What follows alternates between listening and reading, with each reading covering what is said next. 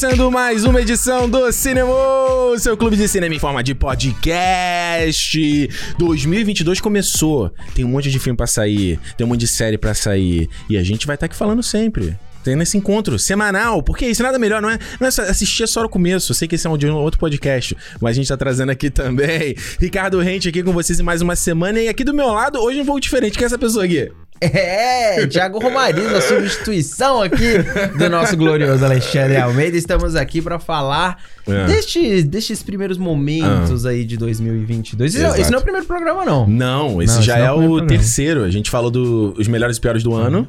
Que eu não vi. Qual foi o teu melhor do, do ano passado? Meu melhor do ano passado foi. Cara, eu fiquei muito Ah. tentado a colocar o Homem-Aranha. Muito tentado. Coloca, brother. Eu Se teu coração diz que tem que Não colocar, é, você coloca. eu co- com certeza foi um das, Mas eu coloquei Ah. o Ataque dos Cães, porque foi um negócio Chá. transcendente. Chato, Chato. chato, sem, sem problema Tênis nenhum. Foi chato mesmo. verde. Mas o. Ah. Pra mim, fiquei entre esses dois: o Homem-Aranha e o. Bonito e, demais. E o, e o Ataque dos Cães. E qual o filme que você quer mais ver esse ano? Esse ano, é que foi o que que a mais. gente gravou semana passada. Se eu puder, é Batman, com certeza.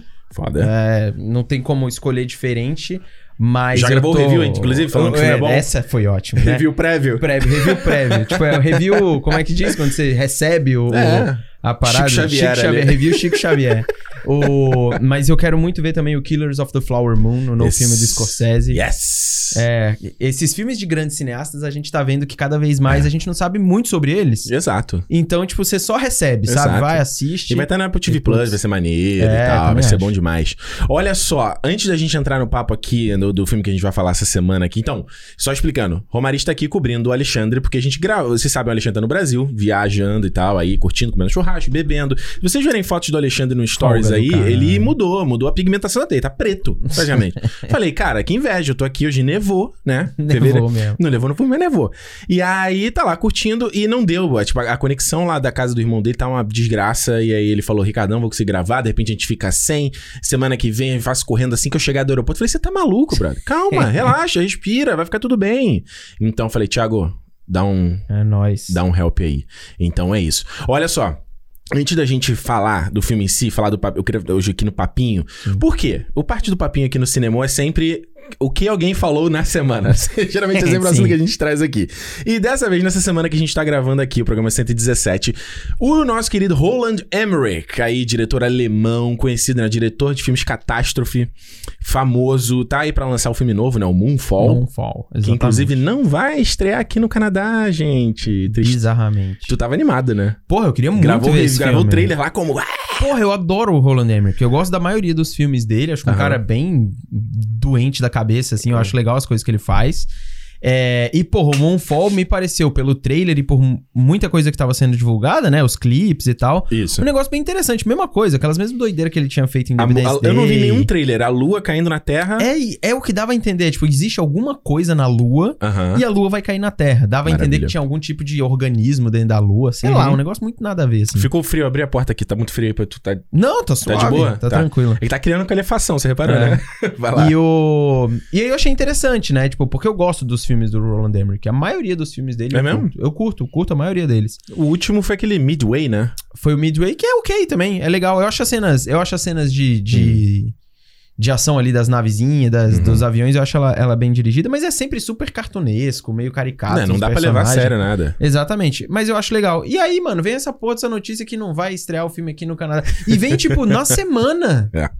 Isso, Porra, isso, isso é de fuder, cara. É, o que aconteceu aqui no Canadá, eles não vão lançar por causa é, números da, da pandemia aumentando pra caramba, e aí alguns cinemas fechando. Na verdade, já, muitos cinemas ainda estão abertos, mas aí eles Sim. resolveram fechar e tem várias redes de cinema aqui que falaram, porra. É, e aqui, em- em- no caso onde a gente mora, né, em British Columbia mesmo, não fechou quase nada. O problema Não? foi lá em Toronto, do outro lado É. do país, que aí pegou um pouco mais. Mas os cinemas já abriram todos de novo. Sim. Pra e mim é e não vai ter mais- como ver, vai ser só quando chegar no VOD. Só VOD. E nem tem data de VOD, a gente não Nada. sabe. Mas duvido nada daqui a três semanas os caras vão e soltam, porque, sei lá, Homem-Aranha ainda tá fazendo um milhão de dólares por dia, sabe? Tipo, Surreal, é mano. ridículo Fevereiro isso, já, gente. vai bater 1.8 bi já daqui a Que pouco. esse isso? ano. É Olha ridículo. só. Mas o que eu queria falar aqui do Roland Emmerich que saiu na Variety. O bonitão, ele tá aí justamente fazendo essa... Né, falando aí do Moonfall, né? Que vai sair junto com a... f- Filme aí com Patrick, Patrick Wilson, Halle Berry e o menino do Game of Thrones, o Sam. É. né? E aí ele, obviamente, né? Se tem uma coisa, se tem um diretor conhecido dele dando entrevista pra lançar um filme, pessoal, alguém vai perguntar de Marvel, DC, aquela parada toda. E aí ele, a declaração dele, né? Vou aqui parafraseando, né? Que ele tava falando que hoje em dia, na verdade, que, que não, não se tem mais essa coisa de se fazer filmes originais, filmes mais ousados, que tá tudo sendo mais do mesmo e que filmes como Marvel, DC e Star Wars estão destruindo em parte a indústria. que ele admira muito o Christopher Nolan, porque o Christopher Nolan é um cara que faz o que ele quer do jeito dele. Uhum. E aí, Thiago? Uhum. Uhum. O que, que você ah, acha? velho, tipo, ele tem todo o direito de falar essas bosta que ele quer falar aí também. Mas ele faz filme igual, tem, sei lá, 25 anos, né? O Roland Emmerich. Pois é, eu acho que esse é o principal. Isso é bizarro, Tipo, meu mas- amigo. Porra, é, tipo assim, o problema não é nem o cara gostar ou não gostar, que ele até explica, né, na- nessa matéria, que ele fala que na Alemanha não se tem essa coisa do super-herói, de quadrinho, não Sim. foi uma parada, né? O- Ele diz mais que na infância você tinha um Tintin, que era muito grande na Sim. Europa e tal, mas super-herói mesmo, nada. Então, é, ele sempre teve dificuldade de se conectar com esse tipo de, de material, só que hoje em dia, como ele como filmmaker, ele fala, ah, porra, Cara, e eu acho natural, tipo, ele, é, o Scorsese, o Kleber Mendonça Filho, por exemplo, já falou várias vezes que Falou? não gosta. Ele odeia filme de herói. ai, Ele Deus. já falou várias vezes isso.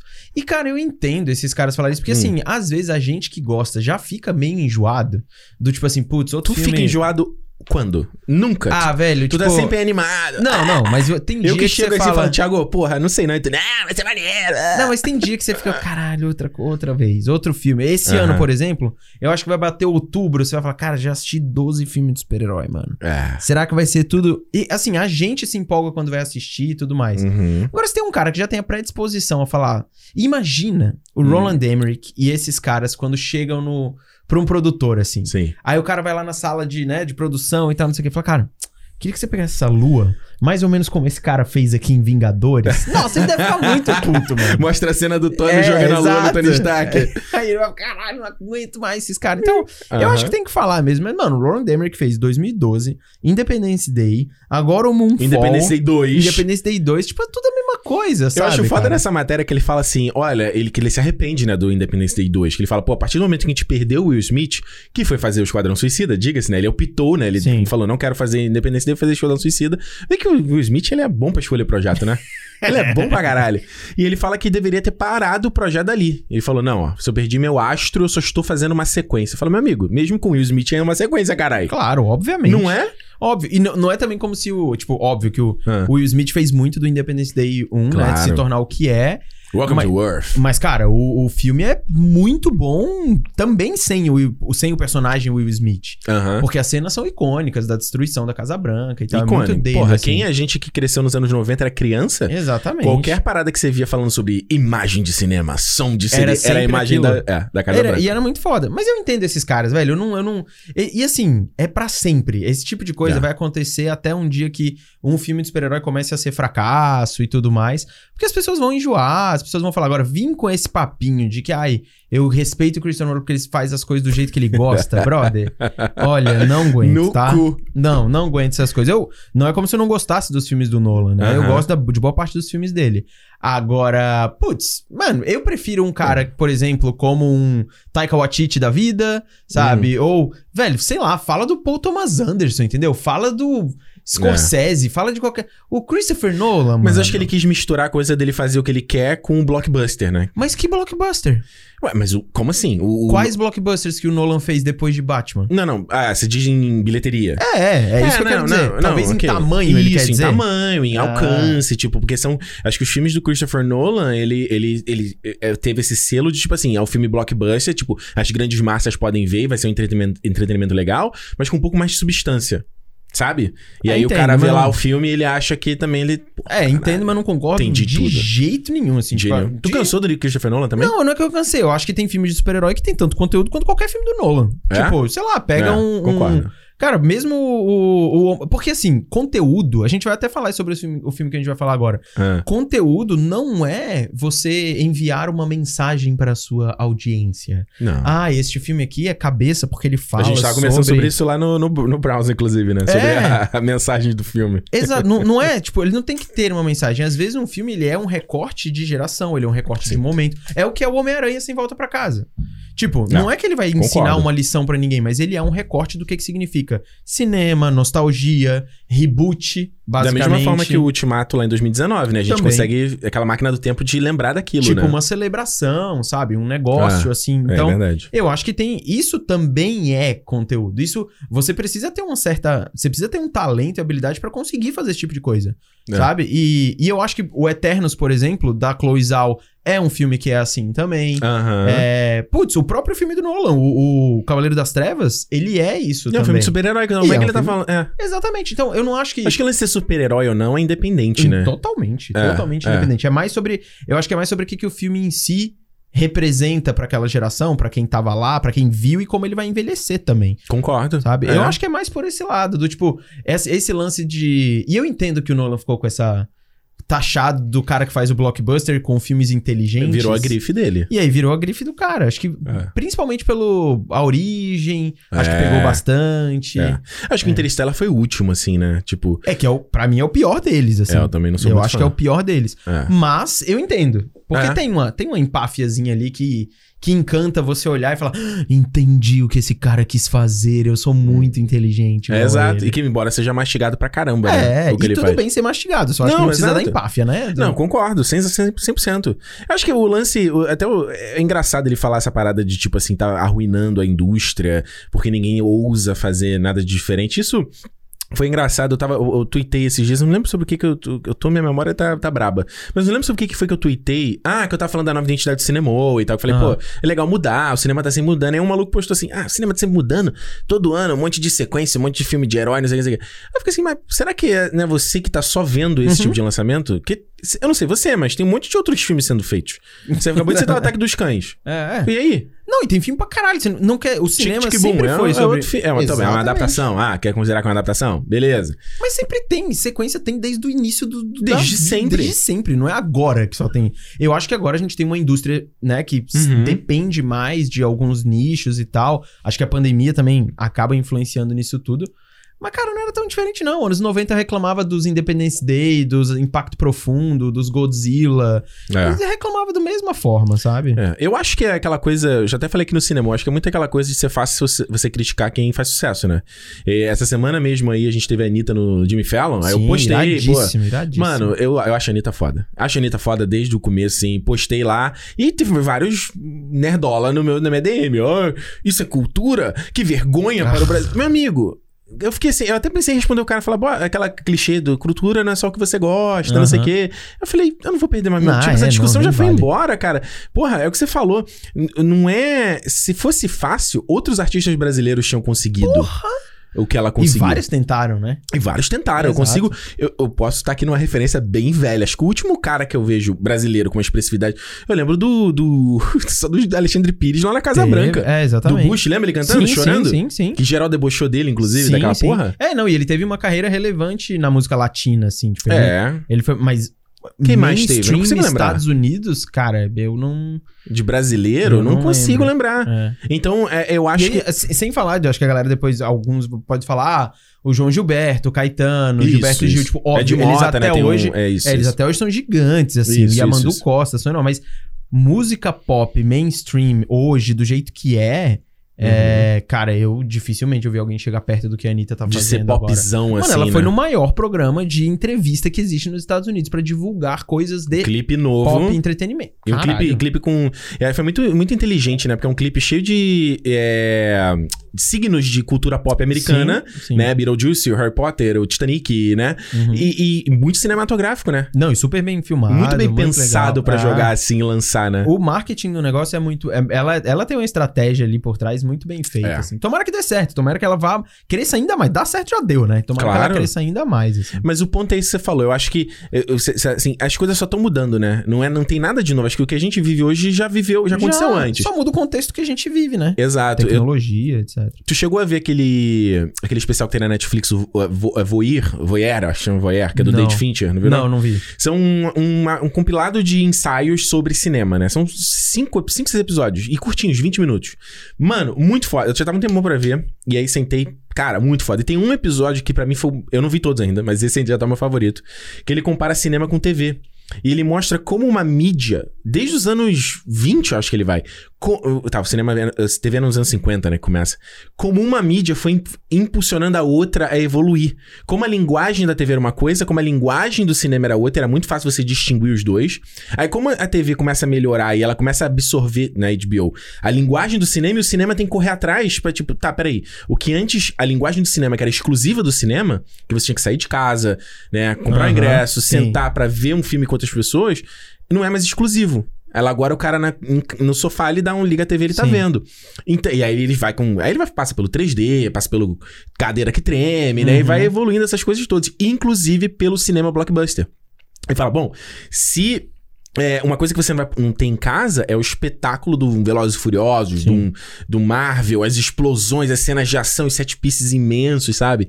E eu vendo essa parada, eu pensei muito, que às vezes eu, eu fico aqui, porra, precisa o filme do herói ter aquela sequência de ação gigante, e meio que parece que é quase um. Cara, meio que tem que ter, cara. É, eu, cara, mas ó, eu Tem vi. Porque senão vai ser um Eternos que o cara não vai go- Não sente vai o gostar. impacto. Não sente o impacto. Eu É. vi Duna esses dias em casa. Aham. É. De novo, né? Porque a gente viu É, a que Mari dia- queria ver, a minha esposa queria ver. A é. gente viu numa. Que dia? Aquele Halloween, né?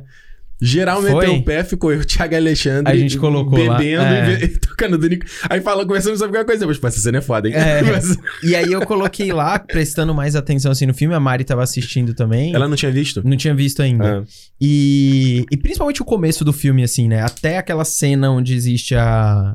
Onde quebra lá o negócio da usina lá deles. Do, Aham. do- aquela Até o cena. ataque mesmo. Até o primeiro ataque que existe do verme lá.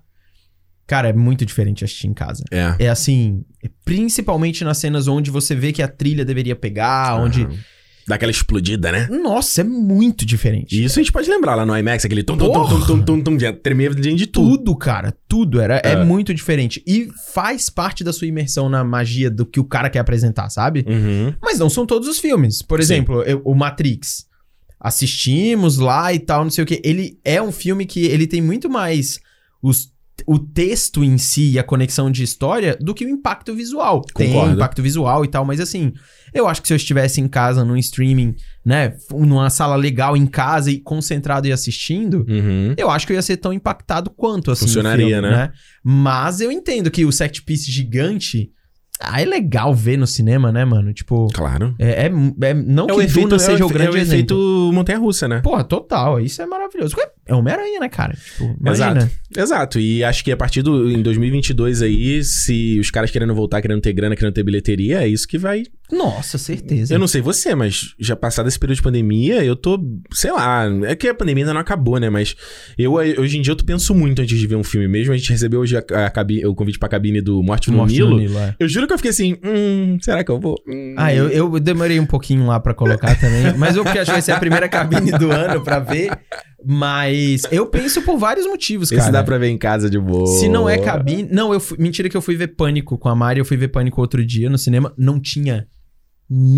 Não tinha. isso, brincou. Ninguém, no, ninguém. Só eu e a Mariana no, no cinema. Então esse filme só fez sucesso no Brasil, é isso? É, não, ele fez sucesso em alguns outros lugares também. Cara, a galera de Vancouver não quer tinha- saber. Não tinha. Eu fiquei muito impressionado. Não É tinha mesmo? ninguém. Tinha duas pessoas. Eu e Mariana no cinema. Muito Vocês foram lá no bizarro. do Surrey mesmo ou vieram pra Foi, Ah, lá é. no Surrey. Cara, ninguém, muito bizarro. E, e aí eu quero ver esse Morte no Nilo também, mas assim, eu penso muitas vezes em ir ao cinema pela grana, não é barato cinema, sabe? sabe? Tipo, a galera fala, ah, no exterior é mais barato. Não, é caro pra cacete Em cinema aqui. comparação, porra, tipo, o ingresso de uma. de uma. Tipo, de uma grande estreia, no, tipo, no AVX e tal, é tipo 18 dólares. É. Que é mais, mais alto do que o valor do salário mínimo, que é ca- 15 agora, né, por hora. É, então é caro, Então, mano. É caro. e- Pensa aí, né? E aí eu penso e, tipo, cara, o, o problema maior que a gente tá vendo hoje do tanto que a gente consome streaming é a qualidade dos filmes do streaming. Exato. Esse é o maior problema, eu É, acho. Porque que tá, tá ainda fraco, né? eu acho que ainda. É porque tem filme demais, mano. É muita coisa, é muita série, é muito filme, é muita coisa pra assistir, é muito, é muito Mas tu não, lançamento. acha, tu não acha que ele. ele o, o, da- o que tem no streaming é um pouco do que a Perry Jenks falou, que, tipo assim, ah, são filmes que não geram muito buzz, que Sim. tem menos qualidade, porque, beleza, a Netflix chega lá e fala, a gente vai fazer 50 grandes é, lançamentos de filmes no ano. Eles Uhum. fizeram isso em 2021. Mas beleza, aí você tem o Ataque dos Cães em algum momento, o Tic Tic Boom, o, o Não Olhe Pra Cima, mas aí você tem os outros filmes que tu fala assim, caralho, que não tem zero valor de produção, sabe? E que normalmente fazem muito mais sucesso do que esses todos que você citou. Pois é. é. o caso do aquele filme horroroso do, do, do Ryan Reynolds e do The Rock lá. O, Mano, o Alerta eu, Vermelho. eu botei aqui, o Red pior, pior filme que eu vi em 2022. Meu Deus, o filme é muito ruim, O cara. é muito ruim. Ele é mais ruim. caro que o Duna, cara. E, teoricamente, foi o filme mais visto da Netflix no ano e, e tudo mais. Então, Acho que assim, o Não Olhe Pra Cima passou já. Passou? Passou. Ah, Ainda pelo bem. menos. É. Pelo menos. Mas eles já confirmaram duas sequências e tal. É, coisa. tipo, é o. Nossa, cara, aquele filme é muito ruim. mano. Esse ano eu quero ver. Esse ano que vai ter o, o Grey Man, né? Dos irmãos russos Sim, na Netflix. Esse, é, esse Que esse, esse, esse agora vai ser o mais caro da Netflix. Ah, é? É, que é 300 milhões, uma parada dessa. É, acho que é um negócio isso, desse, mano? porque é muita gente, mano. Wagner Moura tá no filme e tal. Caralho. Esse eu quero ver, porque é muito doido, né? Você lança um- uns filmes que eu acho que é meio aquela, aquele filme da- que você olhava ali na, na locadora, né? Você ia lá no final de semana querer ver um filme, aí tem aquele lá que é um filme meio B, né? Meio não é tão bem Sim, feito, sim. né? Só um entretenimento do final de semana, né? Cara, eu não. Mano, é inacreditável. Esse alerta vermelho pra mim foi um negócio assim. Eu fiquei impressionado. Eu falei, mano, quanto dinheiro que gastaram nisso? Lugares no mundo inteiro os caras gravaram, fizeram questão parece, de ir parece pro lugar. set, né? Parece tudo que tá dentro de uma. De uma... Nossa, é Uma muito tela verde. É horrível. muito Olha só. Muito. Enfim, fica aqui mais uma pontuação, mais um capítulo de diretores falando coisas negativas sobre filmes pop. E aqui no Cinemou. Mas olha só, eu já ia chamar você de Alexandre. Olha o ato Vai vai. acontecer. Tiago, conta pra gente que, que, que filme que a gente vai falar essa semana. Hoje, agora, nesse momento aqui no Cinemou. Fala aí pra nós. Vamos falar de Não Olhe Para Cima, Don't Look Up. A Isso. nova produção, nova, né? Produção da Netflix aí, é, dirigido pelo querido Adam McKay, o cara que fez lá o Big Short. é, fez também o Vice. Vice, né? O filme com o Christian Bale. Do- Conhecido. Vários filmes de âncora, daquele âncora. Fez o Âncora também. Conhecido aí pelas paródias, pelas caricaturas que ele faz de grandes temas e grandes acontecimentos na história da humanidade. Agora ele pega é, todo esse momento de negacionismo, de política, né? O extremismo político que a gente tá vivendo e mostra uma história recheada de um elenco estrelado pra cacete da Netflix. Eu nunca vi. Eu nem lembro direito de ver um elenco desse tamanho. Acho que É. talvez só em filme do Woody Allen. Filme assim. da Globo. É bizarro, cara. É bizarro, assim, o elenco. Pra falar de um cometa, né? De um meteoro, na verdade, É. que tá pra cair na Terra e vai destruir a Terra. Só que as pessoas não querem olhar para cima pra ver que o meteoro tá vindo e vai discutir sobre esse negacionismo inteiro. Exatamente. Então a gente vai falar que, beleza, o, olha, o Não Olhe Pra Cima já saiu aí, tem, pô, saiu no final de Natal, né? Foi dia 24, 25, foi, né? foi. Dezembro, Então, dezembro. tem tempo pra caramba pra ver, mas a gente vai falar com spoiler, vamos debater todos aqui, tudo o que, que a gente achou do filme. Thiago, não sei que não gostou muito, quero ouvir por que, Uhum. que ele não gostou. A gente vai falar de todo, tudo o que, que a gente achou do filme, todos os subtemas, acho que tem bastante coisa pra discutir aqui, e tudo com spoiler. Então, se você não viu o filme ainda, ou se a pessoa conta em risco, dá uma pausinha, vai ver o filme primeiro, depois volta aqui, aquele esquema que você sabe de sempre, né?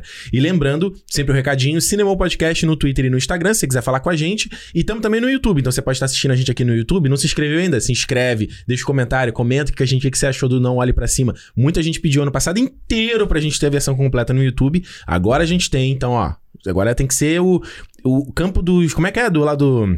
Eu sempre faço essa referência, oh meu Deus, Campo dos Sonhadores, é Field of Dreams, né? Se você construir, eles virão. Agora venha. Agora venha. Sabe que cena é essa que ele fala? Não, não. Que os espíritos falam com ele, if you build it, they will come. Não, não. É o filme do Kevin Costner, né? É, e Não, Kevin não. Costner, falar Dennis Quaid, É, Kevin Costner. Então, se você construir, eles têm que vir, tem que ser isso, né? Tem que encontrar no meio do Tá caminho. certíssimo, E certíssimo. lembrando, quiser falar com a gente, feedback arroba cinemopodcast.com. Se você for um cara das antigas e quiser mandar e-mail, não quiser rede social, essas coisas, tem esse caminho também. E por último, mas não menos importante, se você aí gosta do que a gente faz, Quer dar aquele apoio moral pra gente continuar fazendo aqui, falar, mano, gosto que vocês fazem, é maneiro. É tipo o cara lá que tá tocando a musiquinha, lembra lá que eu sempre faço essa metáfora? O cara tocando a violinha lá, pim, pim, pim, pim, pim, ali na praça, e você vai, joga uma moedinha ali no, no, no chapéuzinho dele. É a mesma coisa. Então é só você ir lá no clube.cinemopodcast.com, a partir de 5 reais, você já faz parte do nosso fã-clube, já entra lá no nosso grupo no Telegram, já tem acesso ao nosso calendário antecipado, aos programas antecipados também, sempre que a gente grava aí, tem dia que a gente grava 5 dias antes de lançamento, então você já consegue avisar. Sai um programa na sexta, na segunda já tem outro, entendeu? Olha a vantagem. Então, clube.cinemopodcast.com, recado está dado. Já falar Alexandre de novo. tu vê que a memória é o, meu, o músculo, né? Não tô nem eu pensando. não tenho. A minha memória que você vai ver, eu não vou lembrar de um monte de cena do filme. É, Mas tu já enfim, viu há muito tempão, nessa. né? Não eu vi, cara, eu vi no começo de dezembro. Eles mandam. A Netflix viu no mandou, eu recebi antes. Safado. E. Qual é Netflix? Porra. E eu vi. Então, cara, tem muito tempo que eu vi. Hum, Mas. Muito tempo assim, né? claro. 30 dias, sei lá, E tempo, 50 tempo de dias. internet. É, mas. Mas eu até vi mais de uma vez, eu vi com a Mari junto de novo. Legal. Tipo, Tipo. O que, que você achou do filme? Dá um. Dá um... Cara, eu achei um filme. é, Eu, eu confesso que eu fui com uma expectativa alta pro filme, porque Legal. eu gosto muito do Adam McKay. Então eu acho Desde a ele época tem... da comédia? Sim. Porque eu só conheço. Eu acompanhei ele a partir de agora, né? Desse, desses filmes mais. Não, gosto, eu gosto dele. Crítica tipo, social foda. Ainda que ele. Ainda que eu não ache graça no Will Ferrell, né? E ele é um dos caras que. o maior parceiro dele ali. É, eu não. Brigaram, acabou, né? Não tem mais É, eu parceiro. sei. Mas Brigaram. eles sempre foram parceiraços, né? E eu não acho graça, mas eu, eu. Os trabalhos que ele começou a fazer no cinema, desde roteiro, televisão, ajudando em roteiros e tal. Eu acho ele um cara que tem uma perspicácia legal pra, pra, pra, pra texto, né? Pra fazer uma crítica assim. E, porra, tinha momento melhor pra você falar de política, pra você falar de negacionismo, é, além do básico, além É. do que a gente já vê no Twitter, no Facebook e uma porrada de coisa. Além do que a gente acha que todo mundo entende, né? É, exato. A gente acha exato. assim, pô, peraí, isso aqui é uma. tá, tá maluco? Quem acredita nisso aqui? Exatamente. Eu acho que ele. Eu achei que ele tinha capacidade de ir além do que a gente já vê na primeira camada de rede social. Saquei. E eu não acho que o filme vai além disso. É mesmo? É. Acho que ele faz discursos legais, eu acho que tem coisas interessantes ali, tem momentos interessantes, Uhum. mas eu acho que ele se perde na quantidade de história que tem no filme. Saquei. né? É, tem muita coisa ali dentro que ele tenta desenvolver. E eu não acho que sai da página 2 na maioria delas. É e mesmo? no final do filme, Hum. tem um sentimentalismo que eu não esperava de forma alguma dele, assim. Te sabe? pegou todo de surpresa. Ah, eu falei, mano, que babaca, velho. Sai daqui, entendeu? E, É e- engraçado, essa, essa parte que eu, eu acho que. É que você mais gostou? Eu, eu, eu acho que o filme funciona mais quando ele, tá, ele fala sério do que quando ele faz a piada. Sabe? É? Eu acho que quando ele, quando, ele, quando ele tem umas piadas assim. Eu até comentei, comentei aqui no, no, no primeiro. no- dos melhores do ano, né? Que eu falei do Don't Look Up. Que eu tava falando assim, eu, eu para mim, o tipo de humor que eu acho legal, principalmente nesse contexto, é o humor que o cara interpreta sério. Tá com frio? Eu não. Então, que eu vi tu. falei, caralho. Não, tô Tá suave. gelado, cara, mas enfim. Eu, quando o cara interpreta ele- nesse tipo de humor, ele faz. É, é tipo o humor do The Office, é o tipo o humor do Parks and, Não, do Parks and Recreation nem tanto, mas é tipo, é um humor que o cara faz como se fosse O sério. ridículo levado a sério. Isso, ele não tá. Sim. Aquilo não é uma piada, né? Então eu acho que às vezes aqui no filme, principalmente nas partes lá da Riley Bina, é muito piada. Quem é Riley Bean? É a Ade- Ariana Grande. Ah, tá, tá, tá. Quando ela com aquele com o cara, Sim, ela sim, fala, ai amor, ai eu fiquei pensando por você vários dias. Três noites. Sim, sabe? sim. Tipo, isso é uma piada. Isso não, ninguém fala assim, sabe? Uhum. Eu, eu já não gosto. Eu já acho que o filme Não. ali. é, eu já acho. Ah, ok. Mas isso é super o âncora. Porque eu também não gosto. É, então, é é esse Eu estilo de humor total. Eu não curto muito também, não. Eu tentei ver, eu falei, pô, peraí, É. cara, tem. Tá, o Will Ferrell. O que o, Alexandre me contamina também. Eu gostava gosta do Will Ferrell. Não, ele detesta. Ah, eu detesto também. Eu já tô passando a não gostar dele. É. É, eu tentei até ver aquele. É, o Sh- Shrink Next Door, lá da Aham, Apple TV. da? Apple. Aham, Não, não vi ainda. É, eu- ah, valeu, não, Will Ferrell, não dá. Mas eu falei assim, pô, beleza, tem o Will Ferrell, tem o Paul Rudd, tem o David Cockner lá do The Office, tem o Steve Carell. Eu falei, porra, cara, tem tudo pra eu gostar desse filme. Aí vi, falei, cara, que é isso? É, É, um é humor uma muito vibe- americano, cara. É exatamente. É, É um uma humor vibe muito muito, americano. Eu não, eu não pego, assim, eu não consigo. É. Mas essa parte da Ariana Ah, Grande... e desculpa, eu tentei ver terminei, aquele... terminei. Eu vi o outro, aquele com o Mark Wahlberg e o Ferrell também. Os dois caras? É dois caras? É alguma coisa assim. Aham. Two, Two Nice Guys. Não, Two Nice Guys? Eu acho que é alguma The coisa. Other Guys. The Other Guys. eu não é. lembro em português o nome. Mas eu também não vi. Se eu fui ver assim, sabe aquele filme que você quer botar antes de dormir? Aí tu meio que Aham. dorme, aí tu, e aí tu vai no dia seguinte, aí tu, onde é que parte que eu parei? Mas tava engraçadinho. É, engraçadinho. Eu, eu não acho graça no Will Ferrell. Tipo, eu não... E assim, pode ter um texto foda. É que eu realmente não acho graça no, cara. sim. Tipo, ele vai lá, faz umas paradas, mas... É tipo o Adam Sandler. É. Tipo, tem Não algumas coisas... Não é o mesmo estilo de humor, não tem Não, nada a ver. não. Mas assim, tem umas paradas... Eu, eu lembro até hoje, tem uma cena do... Do Adam Sandler... Hum. que às vezes se passar hoje eu vou rir ainda. Uma Ah. cena. Que é uma cena. Talvez tenha sido uma das, uma das primeiras vezes que eu vi o Adam Sandler. É uma cena naquele A Herança de Mr. Deeds. Nossa, anos Sabe o 90 filme? isso, né? É. Tô ligado, tô ligado, tô ligado. Que ele tá com o pé. gan- Ele tem um Não, pé não vou lembrar a cena, mas sei Então, é. a cena é que ele tem um pé gangrenado, um negócio assim, tipo, ele não sente o pé. Aí Não. ele tá no mordomo lá e o mordomo chega pra ele e fala pra ele: Nossa, seu pé tá mal, não sei o que. Ele falou: É, não, mas pode bater aí, eu não sinto nada. Aí o mordomo fala: Não, senhor, eu não vou fazer de jeito nenhum. Ele: Não, pode fazer, eu não, não sinto nada. Quer ver? Aí ele bate no pé assim e fala: Não, não sinto nada. Ele falou: Pode pegar aquela. Aquele pé de cabra ali, pode meter aqui, você vai ver, eu não vou sentir nada, pode pegar. com, aquela, com aquele jeito Sim. do Adam Sandler. Aquela vozinha dele assim. Aí o mordomo vai e bate. E aí ele faz, tipo, o mordomo bate, ele. "Ah!" Aí o mordomo. Tipo, ele faz maior escândalo, o mordomo aí, ó, cena, não, tô zoando, relaxa, calma. É uma cena ridícula. Mas eu rio muito dessa cena. Todos os outros filmes dele eu não acho muita graça e tal. Eu gostava do Paizão. Lembra do Paizão? Mas é legal, é, é Paizão. um é coraçãozinho ali, né? O clique, tipo, igual do clique, vou falar aqui. Acho legal do clique. também. Eu acho, eu acho ok. Mas todos os outros filmes que ele faz com a galerinha dele lá, Sim. que é o. Rob loirinho. Schneider, Kevin James, Mano, Chris acho- Rock. não consigo achar nada engraçado. Porra, tu já tentou ver o, aquele gente grande? Não, não, não, não dá. É, eu não, é, não mano, vejo. é inacreditável. Então, e aí, eu estou citando Adam Sandler por um motivo. É, da turma da mesma turma, velho. A última cena desse filme, pra mim, Ah. é Adam Sandler Do tipo, bicho pegando na a Mary. Streep. É. eu olhei aquela cena final do filme eu falei, brother, eu, eu entendi o que você quis fazer, mas. Caralho. É bobão. Nossa, é ridículo, mano. É, É. é o Cacete Planeta sem, sem nenhum tipo de. Ah, não, mas é porque aqui, ó. Brother, não. Aliás, essa Não dá. inclusive é uma cena que eu sei que o Alexandre já falou que ele detestou também. Ele não gostou ele Não, também? é, é, ele, é justamente que ele fala que a... Aliás, olha só, a, a opinião do Alexandre vai estar aqui no final. Quando a gente for das notas, o Alexandre gravou o trecho dele. Eu não ouvi, então vocês Bom. vão, vocês vão ouvir primeiro do que eu. Mas só pra dizer, tá? Ele não é como como o cara não vai participar aqui. Mas ele falava muito que ele acha covarde de você simplesmente mostrar que os, os, os ricos, na verdade, eles não sobreviveram, eles vão morrer também, né? Aham. Aqueles bichos vão matar eles e tal. Mas é o que eu tô te falando, eu acho que, é, justamente pra mim, eu acho que o filme ele funciona mais quando ele é mais sério mesmo, Entendi. entendeu? Quando ele interpreta sério o que tá mas, acontecendo. por exemplo, que cena que você lembra aí? Que Não, você acha? Os momentos. Aquela é- cena do jantar, você tá Não, falando? não, não, não, não só sendo jantar. Eu acho que a partir do momento quando eles veem o, o cometa, até o final eu gosto do filme todo. Todo Tá. ali. Eu acho que, inclusive, a, a cena, aquela sequência deles verem o cometa ali, eu acho muito foda, sabe? Porque é a coisa que a gente tá falando do Roland Emmerich aqui, é bom, foi, casou sem Aham. querer. Porque é uma coisa, não sei se você sente isso quando você vê um filme, às vezes. Tá vendo ali uma destruição e fala, CGI, CGI, CGI, CGI, CGI. Não tô sentindo nada. Eu acho uma coisa legal do Adam McKay, que me surpreendeu na direção dele, é muito de que ele não esquece a perspectiva humana da parada. Uhum. Claro, ele tá discutindo sobre isso no final do dia. Mas tem diretor que, mesmo assim, despiroca e quer fazer uma puta cena, um puta flash. Da... Ele até faz muito rápido um frame do meteoro caindo na tela. Sim, é muito sim. rápido. Aham. Você vê que as cenas é sempre do ponto de vista das pessoas. Sim, Os caras lá. Estão na Tailândia, né? Eles veem aquele, aquela massa de Uhum. terra. Eu falo, "Ca- mano, eu só consigo me colocar naquela situação, sabe? O que, pra mim, no caso, dando noção geral sobre o filme, que eu achei. Eu também, no primeiro momento, eu não gostei do Don't Look Up. Eu falei assim, cara, Aham. Que que é isso? Achei que ia rir o filme e não ri. Eu sei, fiquei, fiquei tendo Aham. ataque de ansiedade vendo o filme. Porque é o que a gente vive hoje em dia, né? Mas o que eu achei interessante são, só, são, são algumas pitadas de muita... De sensibilidade dele. Daqueles flashes que ele coloca de tipo do bebê nascendo quando vai tá caindo o meteoro. Uhum. Porra, o cara fazendo aquele ritual indígena pra tentar parar o meteoro. Sim, sim, Sabe? sim. As pessoas rezando na mesquita. É, uma, esse- esses pequenos flashes do- da vida comum acontecendo. Uhum.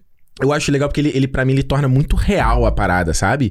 Que, beleza, pode ser um cometa, né? Eu, pelo menos quando eu era na mesma idade que a gente é da mesma geração, o Impacto Profundo. Era um Sim. filme que sempre impactava muito porque eu me colocava no papel do... A galera reclama, né? Cara, demora muito a cair o meteoro. Ele é super dramático. Mas, filme. porra, eu me coloca, eu, Sim, eu tinha a idade total. do Elijah Wood ali, Sim, sabe? sim.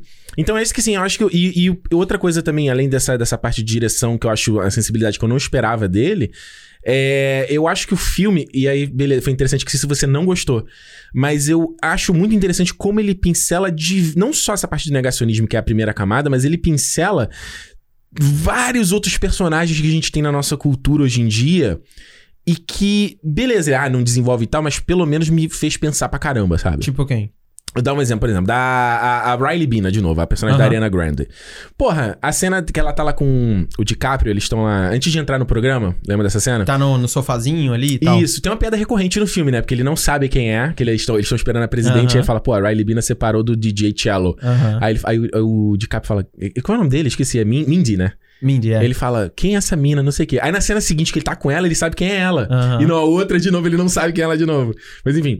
E aí ele comenta que eles se separaram, ele fala, pô, ó, sinto muito. pô, não. Aí ela manda, cala, vai se fuder, seu velho, não sei o quê.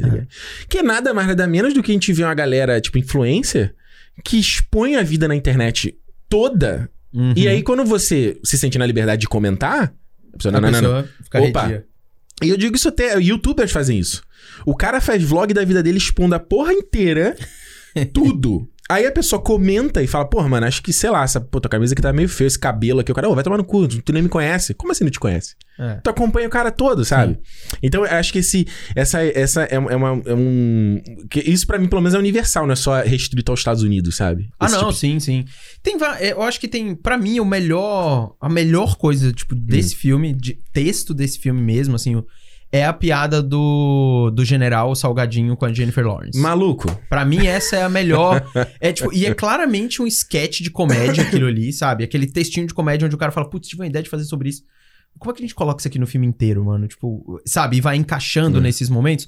Porque pra mim aquilo ali é, é a, é a forma mais interessante de você fazer uma crítica ao sistema que ele tá tentando criticar. Uhum. A mulher vai com o cara pra Casa Branca. O ponto general que tá lá do governo impede que é, tipo, não. Tem um cara não, que ganha uma grana maneira. um ricaço. E o que que ele quer, no fim das contas? Ele quer manter as pessoas no lugar delas ali, sabe? Do tipo, na sua insignificância e eu vou te dar o que eu vou te prover aqui, sabe? É.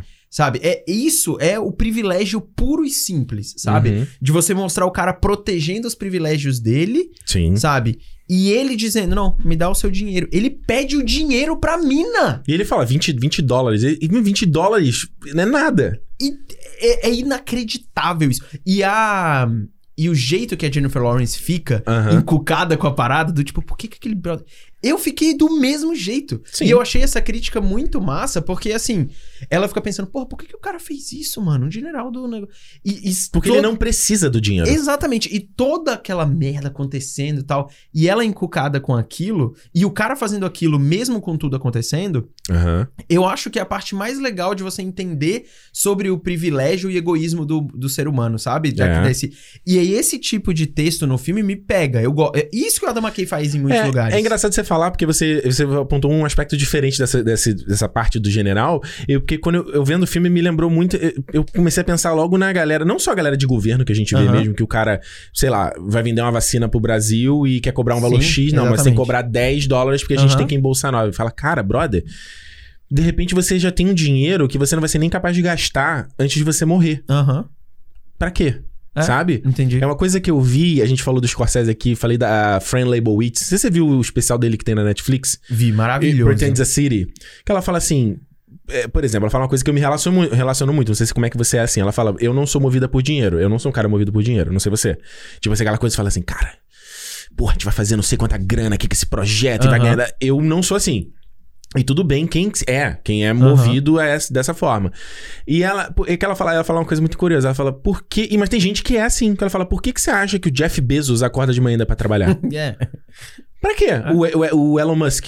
Pra que, que eles, esses caras querem? É um pouco do disso, da, da- ganância e do ego que você falou, né? É, não, é, é total. E eu acho. Esse lance é, que você falou, né? Do tipo da corrupção em si, do Uhum. cara colocar a grana a mais e de ter essa questão do ego de estar acima. E principalmente a, a leitura do que a gente faz imediata do negacionismo que o filme quer retratar. é, eu acho que ela é esperada desde o título. Do Sim. tipo, tá lá. Só que quando eu vi esse negócio do general e o jeito que ele é.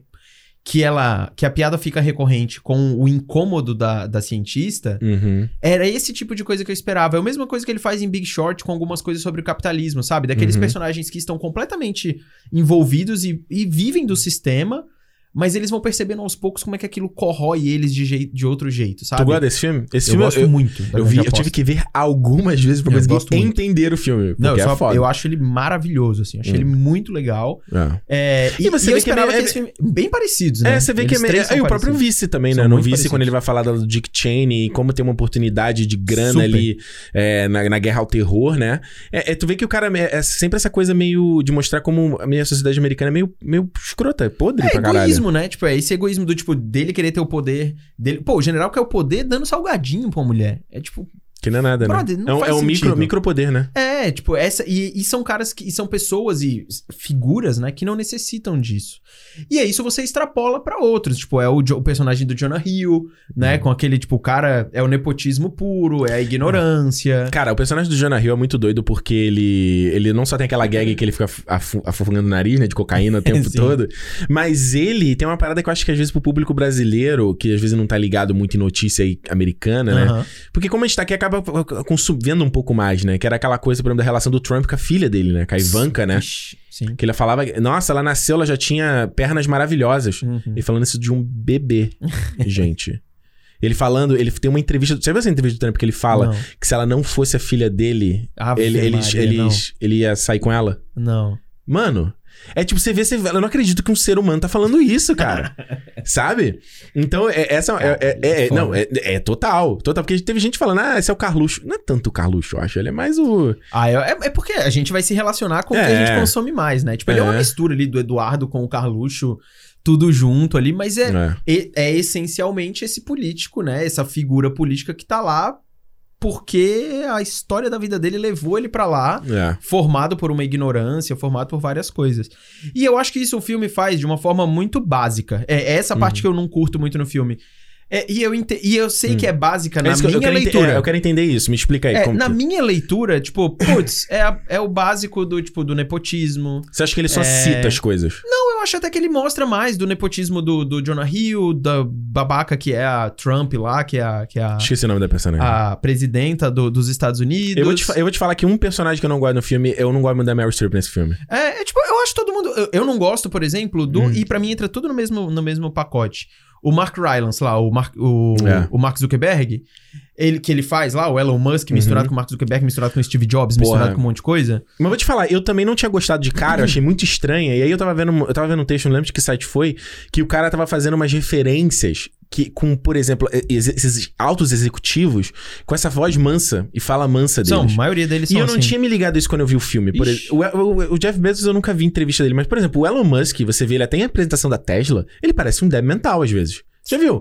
Quando ele vai fazer a apresentação do Cybertruck, ele parece. "Ah, e, e, e, ah, ah, ah", ele fica Eles falando não são assim. muito eloquentes. Tem um cara. Eu- Steve Jobs, né? Exato. Não, e aí você falou da Apple é um bom exemplo, porque até a própria fisionomia dele, ele me lembra muito Craig Federighi, que é um, do, é um VP da Apple de software, eu acho. E ele é um cara, pô, ele tá nas apresentações com aquele cabelinho, igualzinho no filme. Ele tá nas apresentações. E o dentão também, branquinho. Talvez dessa a experiência geral. Eu achei ele parecido com o Tim Cook, mano. Nossa, Tim eu Cook, olhei. eu é, vi- é bem na Nossa, mesma linha. hora. O Craig Federighi, ele vai na apresentação da Apple e ele tá tudo brincadeira. Tipo, ele faz aquela vibe de ser o daddy, entendeu? O paizão, Uhum, aquela coisa toda. E aí vazaram os e-mails da Apple há uns anos atrás e, bicho, o cara Um completamente... não escroto, mas completamente predatório no, que- em, em business, assim, entendeu? Aham. Não vamos fazer essa porra aqui não, porque a gente vai perder revenue.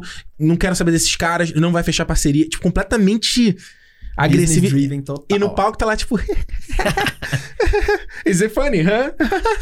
É, não, a cena, a primeira cena do personagem do Mark Rylance é cercado por crianças é bizarra a cena, né? Tipo, é Bizarro. todo bizarro. Mas o que- Porra, aliás, desculpa te interromper, Não. mas você falou do Mike Rylance, tem um, outro, um momento que eu gosto muito, que é quando ele tá explicando a ideia dele minerar o cometa. Aham. E tá tocando aquela música clássica com Sim. violinos. Aí tem o personagem Jonah Hill, tipo assim.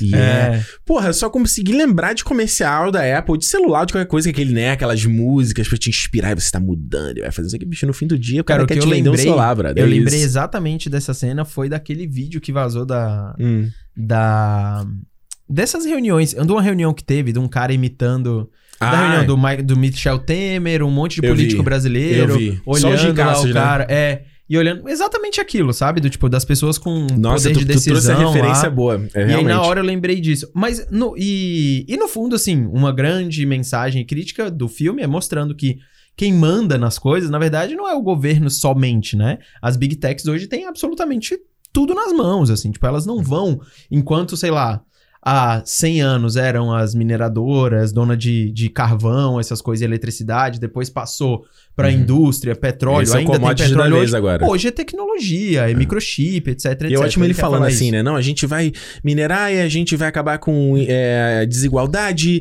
e Exato. pobreza e a fome, não sei o que. Tipo assim, sendo que a gente vê, né?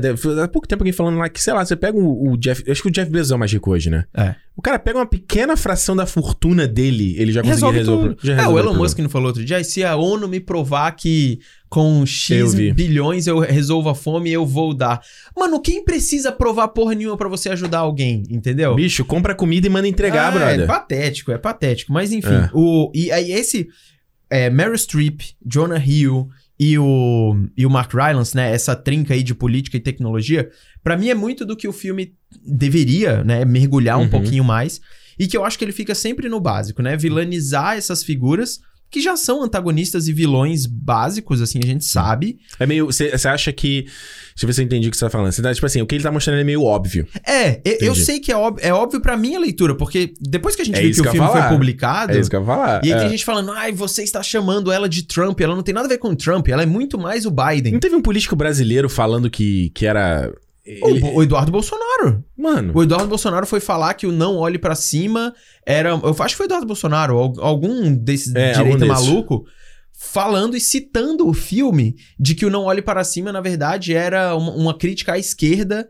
é, e que não era sobre o políticos como o Bolsonaro. Hum. O Adam McKay foi lá e tuitou, cidadão, se o, Bolsonaro fosse, ele não olharia pra cima e tal. Exato. É tipo, é- eu entendo Isso- essa obviedade. Eu- E eu vou te falar que isso foi o que me fez revisitar o filme. Entendi. Porque eu tinha visto, eu falei, vi a primeira vez, falei, putz, fiquei meio decepcionado, tava me esperando assim. E aí eu ficava pensando em algumas cenas, alguns momentos, vou lembrando essas pequenas coisas que a gente tava citando aqui, né? Esses, o general, a Riley Bean, os, os, os, os âncoras lá do jornal.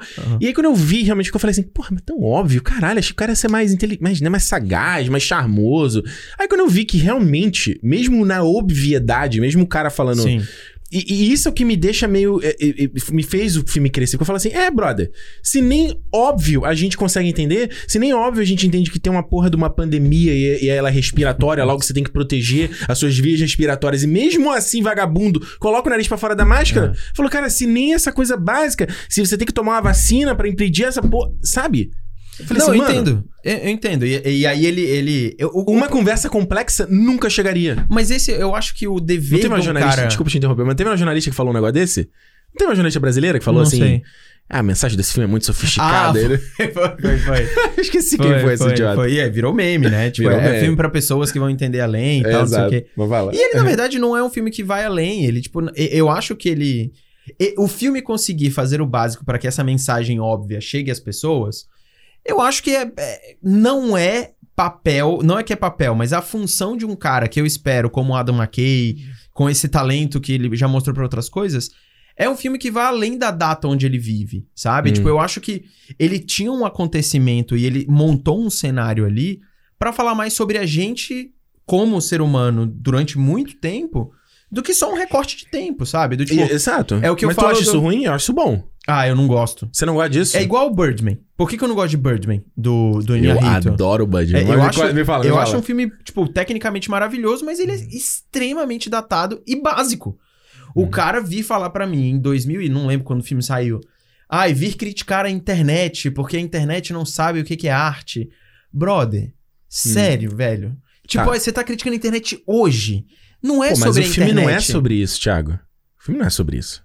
Esse é um dos aspectos do filme. Então, estou falando desse aspecto. Ah, tá, ok. Eu tô falando desse ah, tá, aspecto. achei que você falou assim, o, filme, o Batman fala, tá não, não, o Birdman isso. é sobre o, o artista, é sobre ele processo se criativo do artista. e tudo mais. é, é. Mas, tipo, ele quer falar sobre certas coisas de uma forma muito. De, de- com um recorte de tempo que eu acho que limita o filme. Entendi. A mesma coisa pra mim, o Não Olhe Pra Cima. Quando ele tenta falar sobre aquilo, eu acho que existe um discurso ali dentro, que é o caso do general, Hum. que vai muito além. É muito além do, do salgadinho dentro da Casa Branca. É mais sobre a pessoa, sobre como ela é de. Como, como que aquilo ali incomodou aquela, aquela cientista a ponto de, no fim do mundo, aquele problema dela, dela ter sido cobrada por algo que não era pra ter sido cobrado, ela ficou, caralho, mano. Aham. Que filha da puta. E assim, e não tem resolução. Não. É simplesmente uma mensagem que se passa e você pega. E aí, quando ele vai falando do negócio do, da política e tudo mais, eu Só acho um chega filme. pertinho do microfone aí. Eu acho um filme pouco, pouco Isso. sensível, sabe? Tipo, Aham. pou- não é pouco sensível, a, palavra errada. Ele é. Hum. Ele não é nem um pouco sutil, Uhum. sabe? E ele não deixa muito espaço pra interpretação no filme. Hum. Pra interpretação, assim, pra gente discutir e tal. Não, tá lá. É, ele é filho dela, ele é nepotismo. é- E assim, é um. Cara, é- Hum. eu defini o filme assim, é, é, é simplificar muito a obra do cara, mas. É Claro. uma thread de Twitter, assim, o filme, sabe? Em Carai. muitas coisas, eu acho.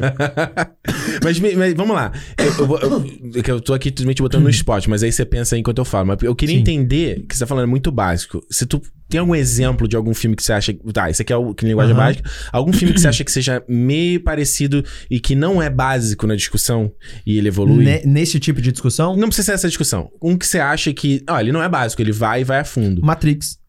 Caralho. O Matrix Resurrections. Ah, ah o Resurrections. É, Resurrections. Ele é super sobre indústria, ele é Hum. super sobre a gente replicar modelos, ele é super sobre a gente não se aceitar em algum lugar ou não saber. Eu acho que o filme vai muito, mas muito além. Mas aí, não é. No caso do Matrix, isso eu não. Eu gosto, tá? Mas eu vi muita gente reclamando que o filme é muito blá blá blá. Não, pode ser. É tipo, você tem aquela montagem dos caras montando o joguinho e os caras estão abertamente falando: não, Matrix é isso, não, Matrix é aquilo. Tipo, os Sim. caras estão falando, exatamente. Não, aí eu vou entrar no mesmo ponto que você falou do Birdman. Ah. Eu acho que aquele ali é, cara, é exatamente aquele, aquele personagem lá, aquele, É, aquela galera ali que tá aquele, montando o jogo. aquele carinha lá, quando ele fala, né, tipo, Neil, você mudou minha vida. É, Ah, você não sabe o que, que aconteceu. Não, eu tô tal, falando, não eu tô falando antes. Mas é o mesmo cara. Ele também É tá no escritório. É, É. ele tá no escritório com aquela turma. Matrix é sobre explosão e tal. É o bullet time. É, aquilo ali pra mim é a obviedade que eu espero de uma crítica. Só que o filme tem outros 45, 10, uma hora de filme que ele usa Zion, ele usa o psicólogo do Neo, ele Uhum. usa o próprio Neo ressignificado, ele usa o, Mor o Morpheus pra falar de outra coisa, Uhum. sabe? Que é pra falar dessa quase obrigação que a, a, a, a Lily, né? Ou foi a Lily, Lily. ou a Lana? Eu não lembro agora. Foi a Lily que fez? Não, foi a Lana. Foi a Lana que fez, Lana, né? isso, isso. ela teve a obrigação quase de fazer aquele filme, sabe? Uhum. E é uma, ela fala de um jeito ali em imagens e como o filme é, de um jeito muito que eu não, que é muito cru, sabe? É muito aberto pra você olhar aquilo ali e interpretar Uhum. mais. Eu não acho que o Não Olhe Pra Cima faça isso. Eu acho que ele é um filme que passa pra você verdades, ainda que elas sejam óbvias. Uhum. Tipo, e ai, tem pessoas que não aceitam. Tá, o mundo é cheio de idiota, mais do claro, que nunca hoje. Claro, claro, claro. Mas não é um eu filme acho que vai convencer ninguém, né? Exato. E, mas eu acho que tem coisas ali que poderiam ter sido um pouco menos. é, não é óbvias, eu acho que talvez a palavra não seja óbvia, mas elas, elas poderiam dar mais espaço à interpretação de certos momentos, sabe? É, E então, eu não acho que ele deixa. é isso, é isso que é curioso, porque realmente, ne- nesse aspecto, tô vendo que a gente teve a perspectiva bem diferente, porque é, e eu adoro Matrix Resurrection também, a gente conversou já bastante sobre isso. No, eu gosto disso do, do Não Olhe Pra Cima, de justamente, às vezes, ser essa pincelada, sabe? É tipo, tem um pequeno flash quando ele vai a... a é... Poxa, caralho, quase veio o nome Ah, do presidente agora.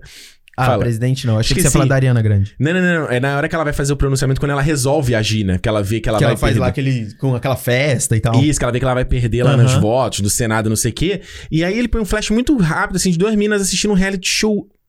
Cara, uma coisa É, mais imbecil do universo. Aí corta e mostra. E, e- e beleza, né? Cara, não, ninguém vai querer criticando, você vê o que você quiser no seu tempo de lazer. Mas é uma coisa que eu fiquei pensando, eu fiquei pensando muito nisso, às vezes, como a gente, se- a gente se ocupa com tanta coisa, às vezes, que não, Uhum. não leva a nada, né? A gente discute muitas vezes hoje com por exemplo, o uso de rede social, né? Não sei como é que é pra você, mas pra mim, pô, teve um dia desses aí, fiquei uma hora. Eu acordei e fiquei uma hora na cama olhando nada, pulando entre Facebook e WhatsApp, Uhum. Facebook, Instagram, Twitter, Facebook, Instagram, Twitter. E eu falei assim, cara, é, é- é isso, é, é- alguém tava falando, o- eu vi um texto, lembro de que site foi falando muito isso, como desse, o digital ocupa a gente pra gente não, se- não se ocupar no, no real, né? Total, 100%. Então, é, eu tô falando, às vezes tem um flash desse assim, que eu falo, beleza, ele não precisa desenvolver aquilo ali. Ele não precisa falar e falar, ó, Ricardo, isso aqui, realmente, o, olha o que essas meninas estão vendo, mas já dá pra pensar, então, não? eu concordo, é, mas eu acho que ele não, por Ele exemplo... já gera uma fagulha de você querer Mas falar. eu acho que é, é, o filme dá muito mais tempo a outros temas, como a questão política, Concordo. do que é isso. É a questão do, da religião lá do personagem do Timothée Chalamet. Sim. Mano, Gosto bem. Eu acho que poderia Não ser gosto. algo muito mais legal. Mas o que, Thiago? Ma- ai, o que ele é sobre religião, ele vira uma caricatura que isso, do cara. Nossa, quê? eu acho super, super. Porque ele ora quando ele vê o... Eu acho que vira um negócio muito sim- simplório, assim, sabe? Do tipo, o cara tá lá, Ah. mas tá, o que que é. Quando ele entra na, Ah. na- no filme, eu falei, putz, agora vamos falar sobre o que, que a religião vai depender pra essa pessoa e tudo mais, o que que é. Dentro daquele contexto todo, eu achei o personagem dele pouco significante, sabe? Eu achei, putz, você poderia falar um É. pouco mais sobre religião aqui dentro. Pra mim, Que não eu acho pegou que ele- nada. é- então, porque eu acho que o personagem do Chalamet, ele junta com vários outros flashes dos caras orando, indo pra, religi eh, indo pra Sim, igreja. E, pô, tu vê na hora que vai cair me- meteoro, ele filma uma mesquita lá que tem uma pinhada de. Não sei nem se é mesquita, gente. Tô falando errado. Uma pinhada de gente. Sim. Sabe? Eu- o que eu gosto do personagem dele é justamente ele não dar foco nisso, entendeu? Porque, pelo menos de. Eu já, porra, cresci com muita gente religiosa à minha volta, amigos e tudo mais. E você vê que era uma, coi é uma coisa muito. cal- É, quieta, assim, é muito, muito própria. Tipo, quando ele vê o cometa, tá lá. A Jennifer Lawrence, pô, esqueci o nome do personagem de todo mundo. Ela tá lá impressionada com a parada, tá falando com o DiCaprio e tal, não sei o quê. Ele só para e tá na dele. Ele não, ele não precisa nem. Ele, acho que nem o áudio nem dá pra identificar o que, é que ele tá Quando falando. ele tá deitado lá, você tá falando? Não, não, não, ele vira de costas, ele tá fazendo. ele Ah, tá na sim, posição. sim, e você sim. não nem identifica o que ele tá falando. E eu acho isso muito bom, porque você preenche com o que você quiser, sabe? Aham. É, e, e- e eu concordo contigo, assim, beleza, o, o tema 1 um do filme é o negacionismo, Aham, né? sim. Esse é o tema 1. Um. É, o não olhem pra cima. Pois é, e é isso que eu vi, até de review, de gente. galera- é- ah, parou aí, sabe? Eu acho que justamente você tem esses outros aspectos, que você falou do general, é, eu falei daqui da, da, da artista pop, do, do- desse consumo de mídia que a gente às vezes é meio lobotomizado, que meio que não- eu não vejo a galera discutindo, sabe? É, então, é, eu, Justamente eu, por ser só flashes. Talvez seja isso. Eu Sabe? acho que ele tenta. O que. O que na- pra mim, desculpa eu te interromper, mas Sim. o que pra mim o fato de ser esses flashes, esses lampejos que você pode já até teve perder, algum, algum conteúdo pra você ali. Pra mim eu gosto, eu gosto disso. Compõe isso. Eu prefiro mais do que, por mais que eu goste de Matrix Resurrection, o cara abertamente, ele fala, fala, bicho, deixa eu pensar e chegar nessa conclusão. É, Sabe? eu, eu acho que ele não consegue contar. Eu Ah. acho que ele conta bem a história do cometa, do Aham. meteoro, mas eu não acho que ele trabalha o tema do filme muito bem, sabe? Em que sentido? Porque assim, todas as histórias que você coloca, general, cientista, mídia, política, tecnologia, tudo lá dentro, como um, qualquer cara que vai escrever essa história, ele quer conectar todo mundo por algum tipo de tema, que é o Claro. negacionismo e tudo mais. Claro. E, e como que nós nos. Que acaba como a, a humanidade é devota a certa coisa, né? A certo tema ou a certa vertente, pra que você consiga esquecer de algo. Né? Do tipo, você olha pra tecnologia pra ela te ajudar a esquecer de alguma coisa. Exato. Política, mesma Pô, ele coisa. vê lá o. Mídia. ou Ele mostra lá o, a o bichinho, né? Andando. You are my friend. Exatamente. Sei que Ele fica, olha, isso já te, te deixou, te dá uma, aquela Feliz. serotonina ali no Exatamente. teu dia, né? Eu acho que o tema que ele Que é a tenta... gente no TikTok, basicamente. Fazendo aquele swipe, swipe, swipe, swipe, swipe. Exatamente. Eu acho que é muito desse tema que ele quer falar. Como que a gente. O escapismo que a gente procura e que pode culminar no negacionismo da porra de um cometa, de um meteoro vir destruir a Terra, Uhum. né? Eu só acho que ele não consegue conectar todas essas histórias e todos esses temas. A parte da religião, por exemplo, Hum. que ele coloca basicamente pro terceiro ato do filme ali, que é quando o personagem do, do, do Chalamet aparece, pra mim ela é flash, Uhum. sabe? E eu acho que eu entendo a questão de deixar um vácuo pra você preencher coisa, mas mas para mim o filme ele, ele é tão exagerado em certos temas, como Uhum. político, como mídia. Eu até gosto da Muito personagem caricatural, você diz, né? é, eu até gosto da personagem da Kate Blanchett, sabe? Eu acho que Porra, tem é uma algumas das coisas minhas. Eu vou te falar legais. que é uma das minhas favoritas. Você achou É. mais ou menos. Pra mim, eu é achei legal. Eu achei legal, achei a personagem dela legal. É a personagem que tem mais. É, tem momentos diferentes ali, do tipo, quando ela tá na cama com ele é uma coisa. E ela é muito mais irônica e, e certeira em certos discursos do que aquele discurso na, na- na- no jantar lá, sabe? Do tipo, ai, nossa família. E ela, quando tá lá na cama do, com o cara. Com, com o Leonardo DiCaprio, mano, ela tá completamente ciente do que ela está fazendo. Ela é 100% Pois é. ciente do que ela já viveu e do que, que ela está fazendo e vai viver. Isso, sabe? isso é uma outro subtexto do filme que ele não fala abertamente e eu fiquei pensando pra caralho, que é justamente. Isso não sei se isso acontece contigo, mas comigo, acho que principalmente quando nas eleições de 2018, eu fiquei alucinado quando eu via certos debates, sabatinas. Que eu falei assim, meu amigo, chega agora e você fala que essa pessoa tá falando mentira. Aham, Chega agora, o cara vai lá na porra do Jornal Nacional, o Bolsonaro, e mostra lá um kit gay que nunca existiu, e o Bonner e a mulher não chegam e falam: Meu irmão, desculpa, mentira. você tá de Aham. sacanagem, sabe? Eu não tô nem apontando o dedo aqui especificamente para esses dois. Mas essa coisa que você vê de que, dessa galera às vezes que tá em TV, que parece que se faz de idiota, sabe? E não são, nunca. E não são, Nunca. porque não tem, não tem bobo na Não tem. parada, né? Então você vê. eh, Eles dois, eles fazem muito perfil do lado do Good Morning America, né? Eu esqueci o nome da mulher e o cara. Totalmente. Eles são especificamente. Até É porque o Ryan Crest E o outro era um jogador de futebol, né? Era o. É, Ryan, Cre- Ryan Crest, eu acho. E a outra, eu esqueci o nome dela. Então, Eles são perfeitos, aquele É. retrato ali, né? Que é o cara vai ali, ele vai fazer a conversa mais diluída possível. Pra todo mundo ficar em alto astral e tal, e, Hum, e você manhã- esquecer do problema É. e tudo mais. É isso, eu- ele faz bastante isso. Só que, de novo, como, da mesma forma que eu acho que em Big Short e no, no Vice, Uhum. ele mostrou pessoas que são conscientemente engolidas por um sistema e que entendem que estão ali, porque vai um pouquinho além disso. É. É, a personagem da, da Kate Blanchett tá claro isso. Tipo, a É. vida vai passar, vai continuar. Eu faço parte de- desse sistema, eu entendo como é, que eu, como é que eu sou alimentada por ele. É. E o coitado lá do Leonardo DiCaprio tá só fudido toda hora, né? Tipo, não consegue fazer nada. E Eu- ele é o cara que tenta dançar conforme a, conforme a música, E né? não pode, não dá. Não dá. Não, não pode Porque, fazer tipo, isso. a, a, a de Jennifer Lawrence explode, que seria bem mais o meu perfil. Uhum. Tipo assim, vocês estão de malucos. E ele fala, não, peraí, eu vou ser calmo. Isso que ele explode na, na TV é uma cena maravilhosa. Dele. É, Aquela é legal. A, a dele, né, A depois. dele. A, dele, dele é também. muito boa. e ele, eu gosto muito como a Adam McKay corta bruto, né? É, a dele é Tipo, muito a gente boa. tá doido. Aí corta, ele tá preso dentro do carro, né? É, e ele é o cara que tenta dançar conforme a música e gosta um pouco, né? Tem, tem uma cena que eu gosto muito dele, que é quando ele tá ficcionado pelos comentários do vídeo dele no É, canal. Sim, sim, sim. Não, tu não sentiu. Eu me senti ali. Eu falei, olha, às vezes é, é- é isso mesmo. Tu fica Aham. ali habitolado e a mulher, não, mano, eu vou ir dar uma caminhada e o cara esquece qual é a realidade ali, né? É, e isso que eu falo, eu acho que o filme retrata é, nesses clipes que você fala de uma forma muito é, imediata, faz essas conexões imediatas com temas, sabe? Uhum. Só que eu não, eu não. Eu discordo de você do- da questão do espaço. Eu acho que Ah. o filme não dá espaço pra você. é, a gente revisitar o filme daqui a um ano, dois Uhum. anos, três anos.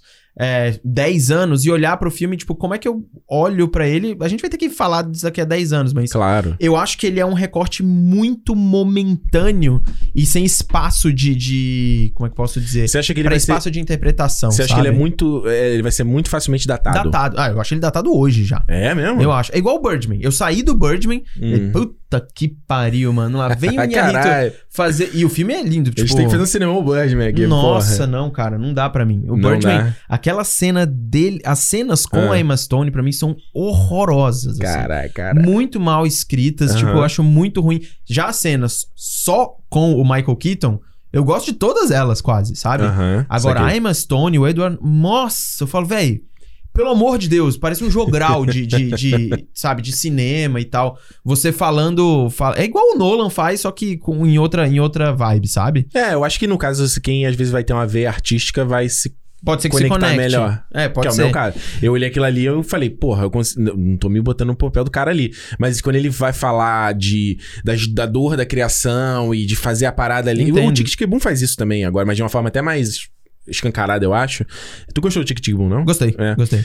Que é a mesma coisa, tipo, é a dor do cara criar ali, como ele aí vai lá, ele, ele cri- fala na crítica, você não se arrisca por nada, eu tô aqui dando minha vida pra essa porra. né? Aham. Tem gente que vai olhar que tá de fora disso e vai falar, mano, puta pretencioso essa porra. É, eu acho, tipo, tudo que fala, ah, reclama da crítica, o jeito que. tipo, é, o David Lynch, por exemplo, faz muito Ah. esse tipo de alusão à crítica, à criatividade, bloqueios e tudo mais, em muitos dos filmes dele, né? Em muitas das Aham. séries dele. Só que ele faz de outro. Ele faz como se ele tivesse, velho, drogado 100% do tempo, viajando numa coisa É. completamente, sabe, figurativa. Uhum. E que eu acho que. Eu, eu gosto, isso é uma coisa muito pessoal, de abrir espaço não é só pra, pra interpretação.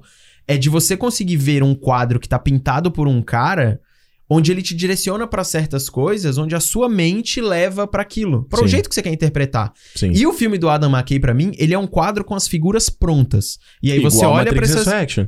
Não acho que ele seja. Porra. Não acho, cara. Não acho. se- tu- Eu acho que o Matrix 4, Ah. no primeiro momento, ele é montado claramente como um aspecto de vou criticar a nostalgia que o meu filme é, traz para nas pessoas. Depois que o Neo entende que as coisas aconteceram, Quando ele é- sai de I.O. aí eu é. acho que ele é, Cara, é outro filme. É, É. outro. É outra Não, coisa concordo, concordo completamente contigo. diferente. Concordo contigo. É, é que eu fico pensando sempre assim, como é que. Eu acho que um te- uma temática dessa, como ela tem um apelo uni- universal, ao meu ver, um filme como o Não Olhe Pra Cima, porque você tem aplicabilidade em vários aspectos, né? Teve muita gente associando com corona imediatamente a pandemia, mas o, o Adam McKay falou, o DiCaprio falou, a associação direta é, o, é a mudança climática, né? É, é, a, é o. É sim, o sim. a ideia deles é essa, não é a pandemia, até porque eles É, mas começaram não vai a ter como, né? desenvol- Não, eles não desenvolveram o filme antes da não, eu pandemia. sei. Eu digo assim, a associação das pessoas não tem como. Tipo, Não ser a pandemia. Não ser, é impossível, É. né? E aí, é, não, e justamente ela tem aplicabilidade em diversos contextos, sabe? Eu acho, eu fico justamente pensando nesse filme enquanto processo, né, pra como fazer esse filme. Eu falo, cara, como é que você consegue trazer essa, essa conversa? Achei que você ia falar como é que você junta todos esses atores no. Porque realmente é foda pra caralho. É juntar foda, todo é foda, é foda, é foda, é foda. É, mas como eles, como você consegue trazer essa discussão e promover esse debate que você tá falando sem ser um jeito for dummies, como você tá acusando que o filme é, Aham. mas que seja um jeito que, é- que chegue a todo mundo sem ser alguém na cara falando ali, mano, ó, negacionismo não dá, sabe? Aham. Sem ser, sem É ser o. Felipe Neto chegar e falar, pô, racismo é foda, sabe? Aham. Sem ser essa coisa óbvia de falar. Como é que. Eu, eu não consigo entender. Eu não como- sei se chega, eu não sei se Pois tem uma é. solução. Talvez o papel do filme seja esse mesmo. É. Fazer isso. É, a minha leitura é do tipo. É, po- poderia mais, sabe? Poderia mais. E, e talvez por ser um tema tão em voga hoje, o negacionismo, Será que ele não ia ficar muito cabeçudo se ele fosse mais? talvez fosse, que era o que é o Big Short, que é o filme lá, O Grande Aposta. É difícil. Que você fala de mercado financeiro e, mano, E ele tenta quase explicar. ninguém ele, vai entender. ele tenta explicar com a Margot Robbie, com a É, Selena e você Gomez. não entende do e mesmo eu, eu, não jeito. entendo. eu juro que eu voltei a cena dela por causa da Margot Robbie também. E, e, tipo, ela explicando CDBs. Eu não, nem era uma lembro o parada que lá. Eu ela falei, explica. cara, que, que porra é essa, É, mano? não, é difícil de entender. É. Mas o, o que eu acho que pode acontecer é isso mesmo. Do tipo, do Hum. filme ficar, mano, você vai falar sobre teorias e, e psicológico e tal. Ficasse um negócio muito etéreo pras pessoas e não ia pegar. Nem a sátira ia funcionar, talvez, né? exato, exato. Mas eu, eu acho que ele, que ele faz um quadro cheio de figuras montadas. Hum. E que talvez essas figuras montadas são condizentes com com, são condizentes com o momento que a gente vive. E elas funcionam bem, sabe? É. Eu só acho que é um, é um filme que não me passou a sensibilidade que ele poderia ter. E quando ele tenta, Uhum. que é o final da, da família na, na mesa Nem- e tal, não sei o tipo, quê. Nossa, ali eu falei, "Puf, brother, me perdeu completamente. Você quer ser sentimentalista depois de você fazer tudo isso, Uhum. eu não caio nessa. Você vê, é, você vê as diferenças de perspectivas, né? Você vê como é que é bom a gente discutir arte. Porque, justamente, cara, eu te, como eu te falei. Você curtiu, na hora que você não, viu. eu tô te falando, esse terceiro final ali, essa, Aham. essa parte, quando eles veem o cometa, e aí começa a coisa realmente do Don't Look Up. é, como é que é? Don't Look Up e. Just, Don't Look Up, Just Look Up, né? É. É os dois. Porra, aí eu acho que o filme deslancha mesmo, sabe? Porque é, é justamente. Porque ele, ele dá essa. Quando o filme tá ali, logo no começo, a, a- lá, a presidente vai fazer a missão. Eu Aham. falei, caralho, beleza, pra onde esse filme vai, sabe? E aí, eu- justamente, essa parte ali com o personagem do Ron Per- Perlman é um que eu não gosto muito. Ele vai lá com o Nossa, foguete. tinha até esquecido dele, mano. É, que ele começa a falar, ele é, o- É, ele é, o- assim. ele é o americano do ele é o texano louco das armas e tudo mais. Come... Porra, ele atirando no cometa. Caraca, mano, é surreal aquilo ali. É. E aí ele. Que é uma parada que acontece de verdade. de Sim, vagabundo totalmente. de, de- de- na Flórida vai ter tornado, os caras da- na notícia não atira no. É, sim. O cara acha que total. resolve tudo na bala. Porra, co- que você não conversa com mais do que a gente vive em Brasil. Sim, sim. Você tá louco. E aí, é, é, e justa, a coisa, é, justamente essa, essa briga da- de virar o, a- o clubismo, né? Aham. Que é o que a gente vive 100%.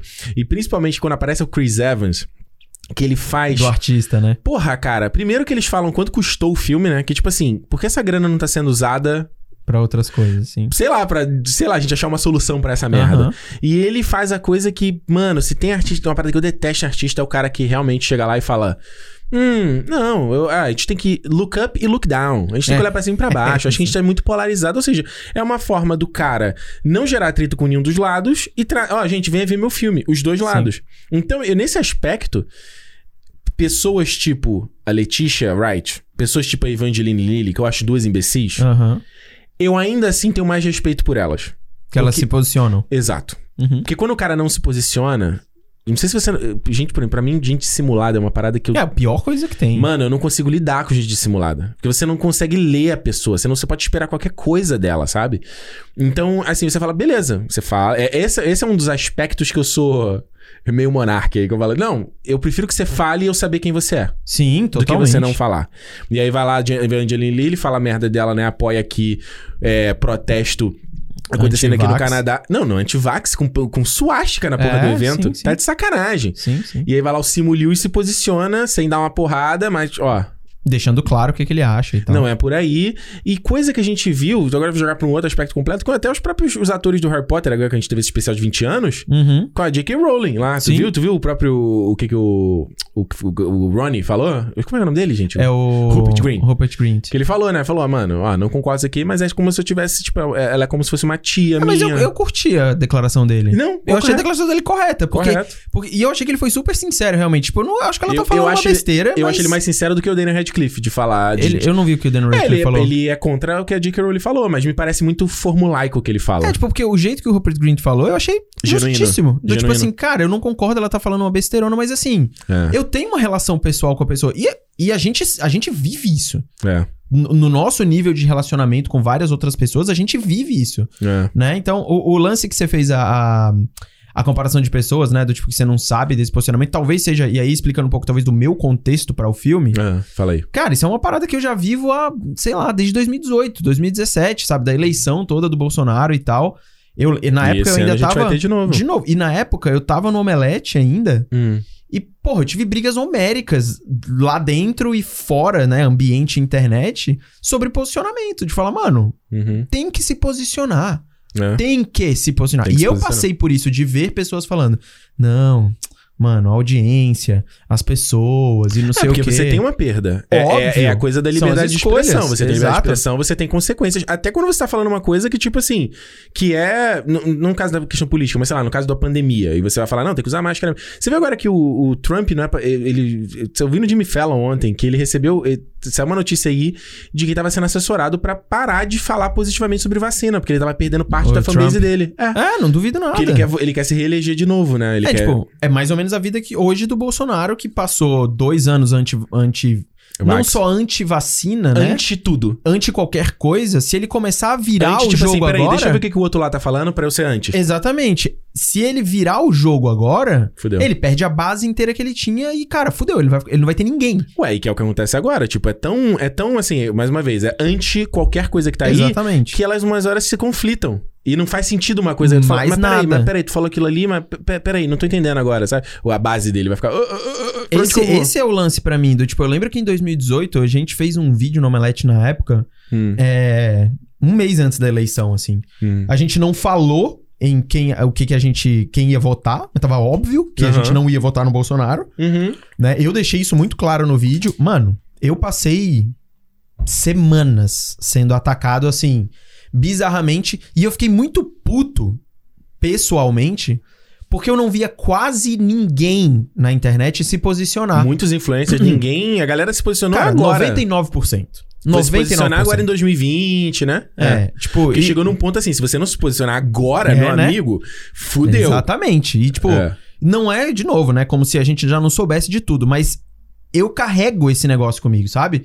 E aí, quando eu vi o personagem do Chris Evans, ou eu vejo qualquer outra coisa falando, ai, fazendo piada de, de personagens e, que, e de celebridades que não você fala, eu falo, cara, isso já tá acontecendo há tanto tempo. E beleza, tem que falar. Sim. Tem que mostrar e tudo mais, mas assim. é, tem que. Tem que. A, a minha vontade era falar, mostra a consequência do que este filho da puta fazer um negócio Mas desse. mostrou. Faz, não, eu sei. A galera é dividida pra caralho. Então, mas a galera dividida não é o suficiente. Não, É. A galera dividida, a gente vive esse, eu essa acho, merda. Eu, A consequência é o planeta acabar. o planeta acabar, exato. É isso. Eu, eu acho que o filme faz uma parada que, ao meu ver, é muito filme.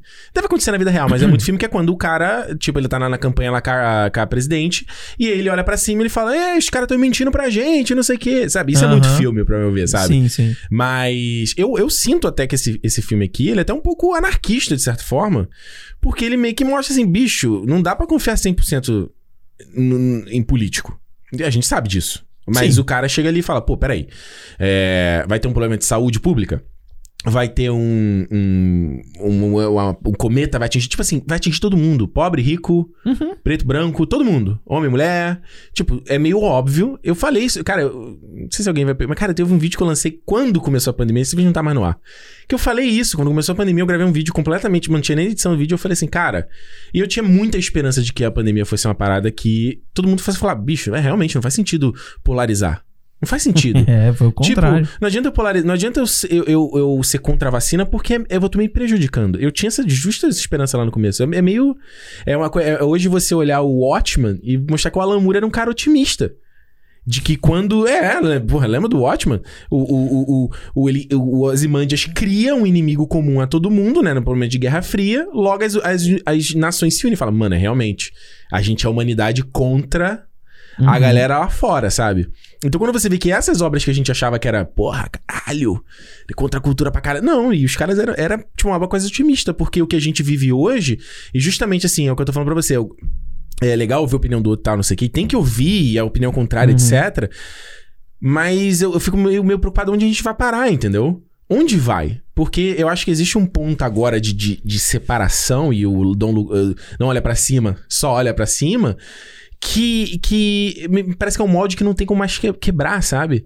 É, é, eu sei, eu entendo, mas tem um eu... momento no filme, rapidinho só, tem um momento no filme que um outro, outra sequência de montagem que ele faz, como tem vários, que ele vai mostrando nas redes sociais da galera engajando, aí tem um cara com- falando, não, sim. essa é uma teoria da conspiração, aí tem a meni... Cara, tem um que me pega muito, é, que é a menininha fazendo just look up, sabe? Tipo, Uhum. coisa meio TikTok, assim.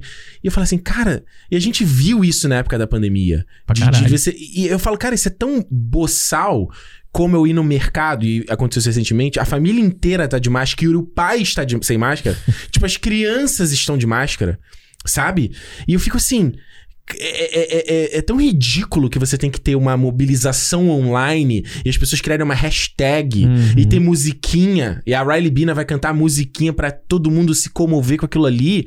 Eu acho assim, cara, você, a gente como humanidade chegou num ponto que a gente é muito uma coisa que, é, assim, a gente parece que é quase que bebê. Sabe bebê quando você quer fazer uma parada e você tem que botar um Sim, uma sim. coisinha balangando na frente dele Você ali? tem que fazer algum tipo de Distração. incentivo. A gente Aham. virou isso agora. De A gente, estímulo, no é, caso. a né? gente vai hoje em rede social, hoje a porra. A gente ah, vai criar um conteúdo Hum.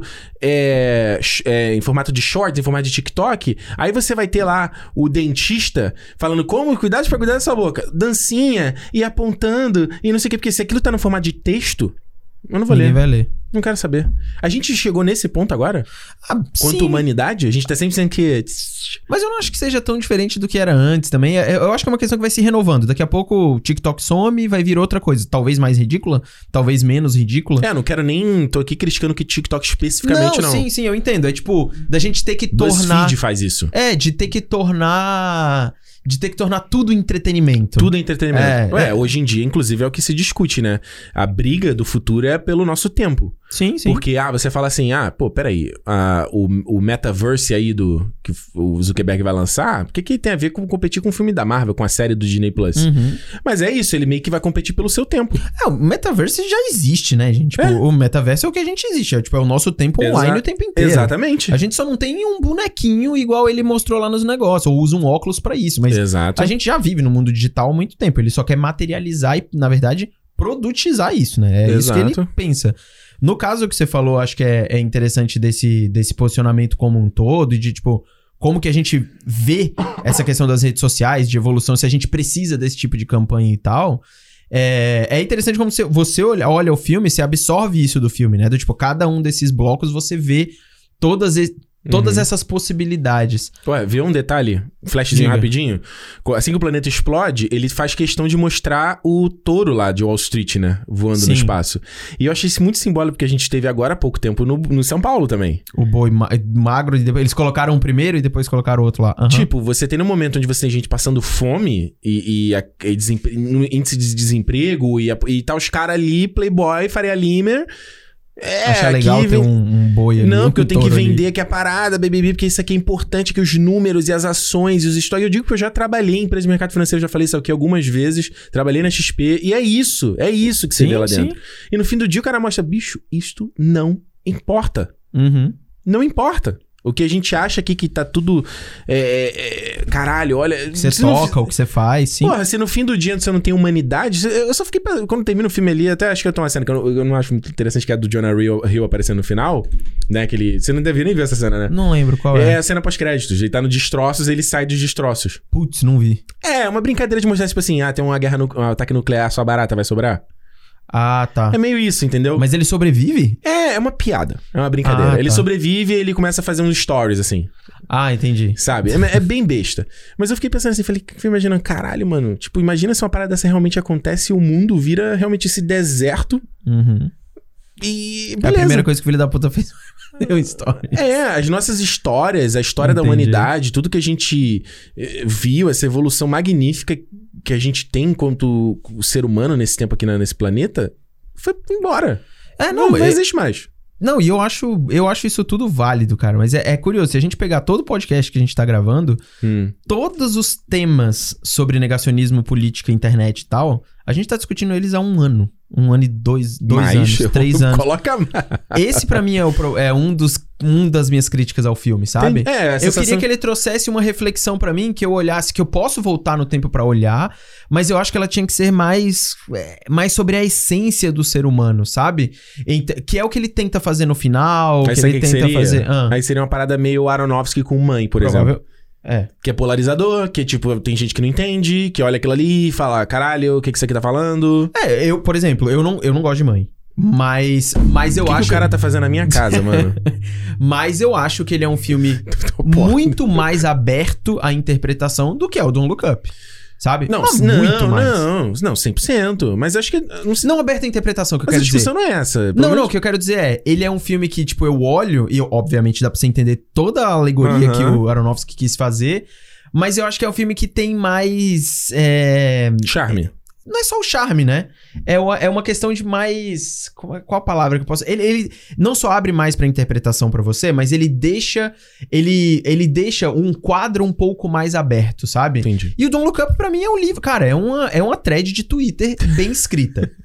Ela é isso. Tá e, certo. E, e com perfis maravilhosos, com milhões de seguidores, né? Que estão É, ali atuando. É isso. Mas eu não. E assim, não é que eu desgoste do filme. Eu Uhum. assisti. Eu não dei muitas risadas. A cena que eu dei uma risada mesmo foi a do Ranch lá do, do Leonardo DiCaprio. Putaço, aquela cena eu acho Tu engraçada. riu nessa cena? Eu ri. Eu Bro, eu tô falando mais uma vez, olha as eu Nossa, eu, eu eu, ri- tava, eu eu, tava, eu tava com ele ali, eu tava gritando quase que com ele. Ah, não, eu ri legal ali do filme. Caraca, Thiago. Não, ri legal. Não, é, E- não, é muito bom saber isso, assim, porque é muito, muito louco você ver como o filme ele cai diferente. É, e, e aí eu lembrei agora a alusão, a, a conexão que eu ia fazer. Você tava falando do tipo. Hum. É, porra, de ter muito dinheiro, de você ter essa, essa. Vai todo mundo se juntar por alguma coisa. Não, cara, no fim do dia todo mundo é o general lá, entendeu? No fim do dia, essas pessoas poderosas ou as pessoas que vão conseguir mais dinheiro são igual ao general. Você quer subjugar alguém, você quer, você quer passar a perna em alguém, você quer ser melhor do que alguém, você quer. Esse é o que esses políticos fazem, é esse o que essa galera não, faz. Eu só discordo que eu não acho que todo mundo seja assim, não, não. não é que é todo mundo, todo mundo da- daquela, daquela caricatura que Ah, ele quis ah, tá, mostrar, ok. entendeu? Eu pensei que você tava falando da gente na vida real. Todo mundo? Não, não. Eu acho que aquela figura do general que tá ali por baixo dos panos fazendo as coisas é a figura clássica do político, do poderoso, que quer, na verdade, subjugar as pessoas. Uhum. E ele, às vezes, ele já tem o dinheiro inteiro.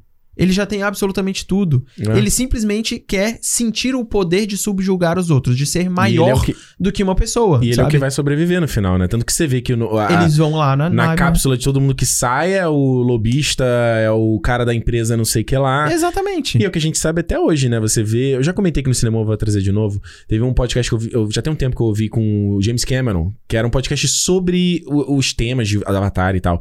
E ele tava falando. Aí numa parte ele fala muito sobre os milionários se mudando pra Nova Zelândia. né? Ele, inclusive, mora na Nova Zelândia hoje. Ah, onde, é? Não sabia. Que é onde eles estão fazendo o Avatar, né? Ah, então ele mora lá já há 12 anos, É, né? Porque ele tá é. fazendo o outro avatar. É, ele fala, mora, os filhos dele moram lá e Caraca, tal. não e ele sabia. fala como tem milionário comprando terra lá, que é muito parecido com aquele filme, eu não vou lembrar em português o nome, Downsizing, sabe qual é? Com o Matt Do Damon. Matt Damon. Aham. Que era uma. É tipo assim, o, o- essa galera, mano, eu eu fico às vezes meio bolado quando eu vejo gente. E na maioria das vezes pobre, defendendo Aham. rico, defendendo empresa. O cara vai lá e defende a Nintendo lá, o maluco. Tu viu isso? Não sei Não. citar nomes aqui, mas o maluco, um, um cara publicou aí, fez um. Tava fazendo um, um mod, né? De um jogo da Nintendo, uma coisa de paixão. Aí um youtuber aí, babaca, ah, marcando a Nintendo. Ah, Nintendo, ó, tem que meter um processinho, não sei o quê. Caralho, brother. Não adianta você chupar o pau da Nintendo, não, que a Nintendo não tá Entendi. cagando pra você, brother. Aham. Sabe? Você vê os caras defendendo Elon Musk, cara. Você vê. Eu, eu, eu me coloco na culpa eu mesmo, porra. O Steve Jobs. Porra, eu sempre achei o Steve Jobs muito foda e tal. E aí Aham. você vê assim, cara, por que que eu tô. Por quê? Não, admirar, eu acho que você pode, não tem problema admirar, né? Mas acho que tem uma separação, não? Não acha, não? É, sim, é igual, eu acho que não é igual, mas é mais ou menos você admirar um artista por algo que ele faz e ele ser um babaca, sabe? Aham. Tipo, acontece também. Uhum. Mas eu entendo, eu não, eu não- acho que a gente pode. Eu sou meio contra esse negócio também, porque, tipo, tem uma onda na internet do tipo assim. Da gente, do tipo, ah, você não pode vestir a camisa da empresa. Você não pode trabalhar muito. Eu sou Você não aí. pode. Tipo, mano. Não, não, não, peraí. Trabalhar muito, ok. Não, não, trabalhar muito que eu quero Vestir dizer a camisa assim. da empresa, eu sou totalmente contra. É, até que a empresa seja sua. Sabe? Não, mas aí é E aí totalmente... você vai querer. E não, mas você vai querer que as pessoas também tenham a mesma paixão pela empresa que você, Você, tem. não, você Todo querer, mundo vai. você querer é o teu papel. Eu acho que é o teu papel, como, Então. como dono.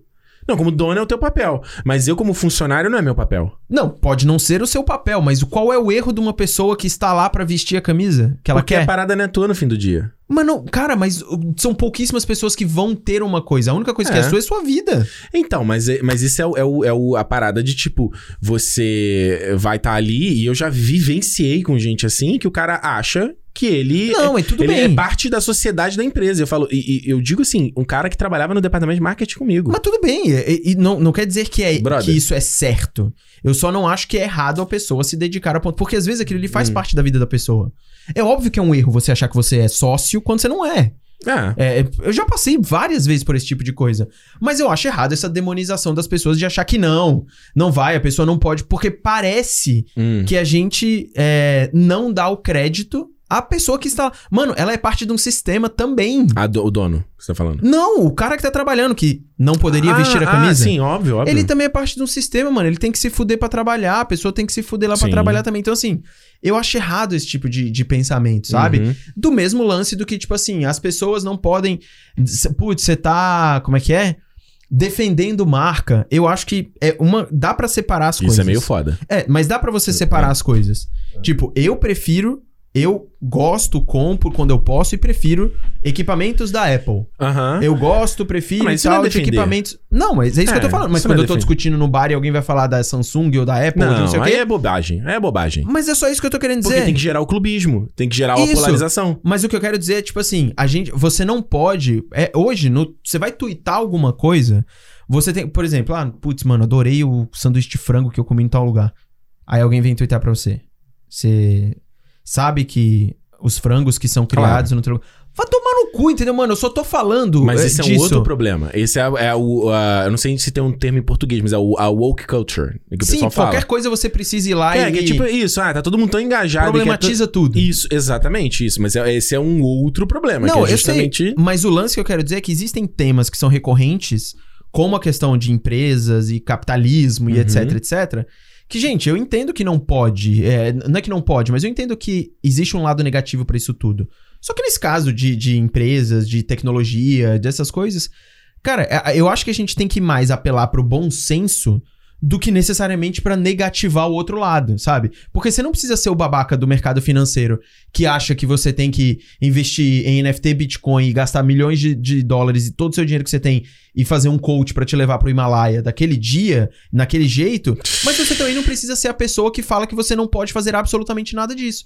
É igual a onda do Não, NFT. Mas aí a gente chega. a gente- uma coisa que a gente concorda aqui é os dois, os dois opostos, nem- os Mas é extremos, isso. não é isso. Eu acho que a gente tem que apelar pra um bom senso. Vou usar o exemplo do NFT. Claro. Mas acho que Do ninguém, a gente não NFT. tá falando de extremismo aqui em nenhum momento. Porra, pra, pra mim o lance do tipo, nunca vista a camisa. Eu não tô falando de você especificamente, mas o nunca vista a camisa. Não torça por empresa. Não. Fa- Mano, tipo, não é assim. As pessoas não torcem por uma empresa só porque elas acham que elas são dona da empresa. Não é isso, tem um contexto por trás.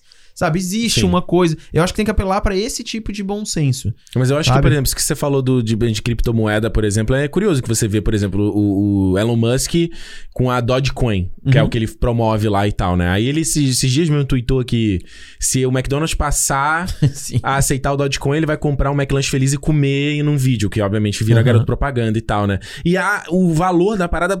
Que, aí, beleza, é um outro assunto, eu nem sei conhecer, mas pra mim esse negócio de criptomoeda, NFT. Eu- São coisas bem diferentes. é tudo, mas tá tudo, tudo vem do blockchain, correto? Tudo não, é- blockchain a- tá em todos os lugares. Não, mas, correto. mas tem uma conexão, mas cripto Mas são duas, e NFT são são, duas coisas diferentes. Eu acho que são duas modas que chegaram aí que meio, meio pra distrair as pessoas, assim. não, mas cripto sabe? não. Cripto é uma. Cripto é uma. Cara, cripto já foi, já é Hum. algo. O NFT não. O NFT é recente. E é uma parada muito interessante o NFT. Uhum. Só que ele está. Dá pra Tu ver claramente. interessante? É muito interessante. O NFT é. Não do jeito que ele está sendo feito hoje. Mas Ah. a tecnologia por trás do Você dá- NFT não, é tudo interessante. bem, tecnologia, mas você dizer é a propriedade de algo que não existe. Mas é porque não isso é, uma isso. loucura, brother. Mas o NFT não é isso. Essa é, é o negócio. É o que todo mundo tá falando. Ah, é você quê, comprar então? um JPEG e ele vai ser valorizado. Eu só vejo gente falando isso. Mas não é só isso. Tá. A, a aplicação do NFT é Hum. basicamente a materialização do metaverso que a gente tanto fala. Entendeu? É, o- isso. é, é, então, isso só corrobora o que eu tô falando, assim, que eu acho que justamente se a gente tá numa onda de. Eu, eu não sei, assim, pra mim são. eu- eu, Às vezes eu fico muito confuso pensando, sabe? Existe um lado pessimista meu que eu acho que realmente a gente vai numa onda de Blade Runner. Mas a gente já tá nessa. Mas a gente já tá nessa. Mas a gente vai embora. A gente só não materializou, mas a gente já Matri- é isso. Matrix Resurrections, a gente quer tá preso, a gente quer tá dentro daquilo ali porque é confortável, porque é gostoso, que não sei o quê. Ou eu também tenho um pouco da. Eu tenho uma parte meio otimista de achar que isso vai explodir em algum momento Pode ser que sim. e meio que assusta a gente de alguma forma e faça a gente meio que dar uma. Uma volta. Uma volta, fala, mano, talvez não seja por aí, entendeu? Porque o que. Eu tava. é, tava vendo o especial do Aziz Ansari na Netflix, o. Comedian, Nightclub Comedian. Não sei se você viu. Não. Não sei se você acompanha ele e tal. Ele, ele fala uma parte sobre isso, assim, sobre como às vezes. É, e, e é o que me parece, às eu vejo muito e trazendo de novo pra temática do filme. Que às vezes a gente tá. Às vezes. A gente tá dando. A gente dá valor muito pra o que é digital e não porque é real, não porque é o que tá acontecendo na nossa frente, entendeu? Tipo, a gente tá ali muito mais engajado na conversa online sobre, sei lá, o Ezra Miller enforcou a garota lá no chão, ou falou, Aham. ou alguém, fala, J.K. Rowling falou uma nova idiotice, a gente tá mais engajado com isso do que. Sei lá, com coisas que realmente vão afetar a nossa existência, realmente tá afetando o nosso dia a dia, Mas sabe? afeta o digital. Não, Aquela hora- afeta porque a gente deixa afetar. Mas ele é real. Quem disse que não é real? Porra, ok. Aí a gente vai entrar na discussão Matrix de é, Mas o é- que é real. Mas essa é, é a. Pra mim, esse é o ponto. É, foi Hoje o que é real é o que te estimula. Foi o que a gente discutiu lá no, no teu vídeo do Matrix. A gente falou sobre, Exatamente. sei lá, você vê, lê uma parada e fica puto. Mas é o que existe hoje. Pra mim é exatamente isso. Não tem mais discussão. Do, pra mim, não existe mais a discussão dessa do tipo. Por exemplo, no dia que a gente. Vamos supor que der merda mesmo e a gente Ah. volte ao ponto. É, putz, veio o cometa do Don't Look Up e a gente Não viu. precisa ser o cometa. É, e aí a gente vai ter que voltar a estaca 1 lá do tipo.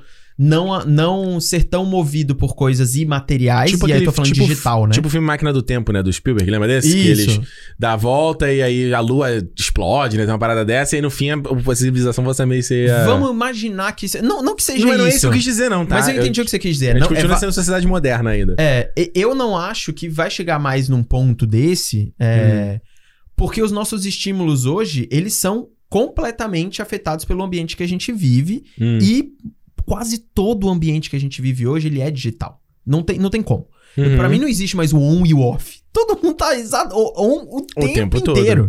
Tipo, então é uma parada muito natural, assim, de acontecer. Uhum. É, e por isso que eu- o lance que eu falei da cripto e do NFT, voltando pro extremismo que a gente tava falando, eu sou eu sou naturalmente do contra. Então, ao começou a falar alguma coisa positivamente Olha de o Thiago alguma aí, coisa, vou falar, vou falar isso aqui, ó, Thiago. Não, É. pô, maneiro esse mouse aqui. Não, não gostei desse mouse, não. mais ou menos, Ele mano. espera a pessoa falar primeiro. Olha Exatamente. aí, ó, ó. Mas o NFT, por exemplo, cara, todo mundo falando mal, falando mal, falando mal, falando mal. falando- Isso na minha bolha, né? Claro. Falando mal, falando mal, falando mal, falando mal, falando mal. Falei, mano, não, não, não pode ser ruim assim.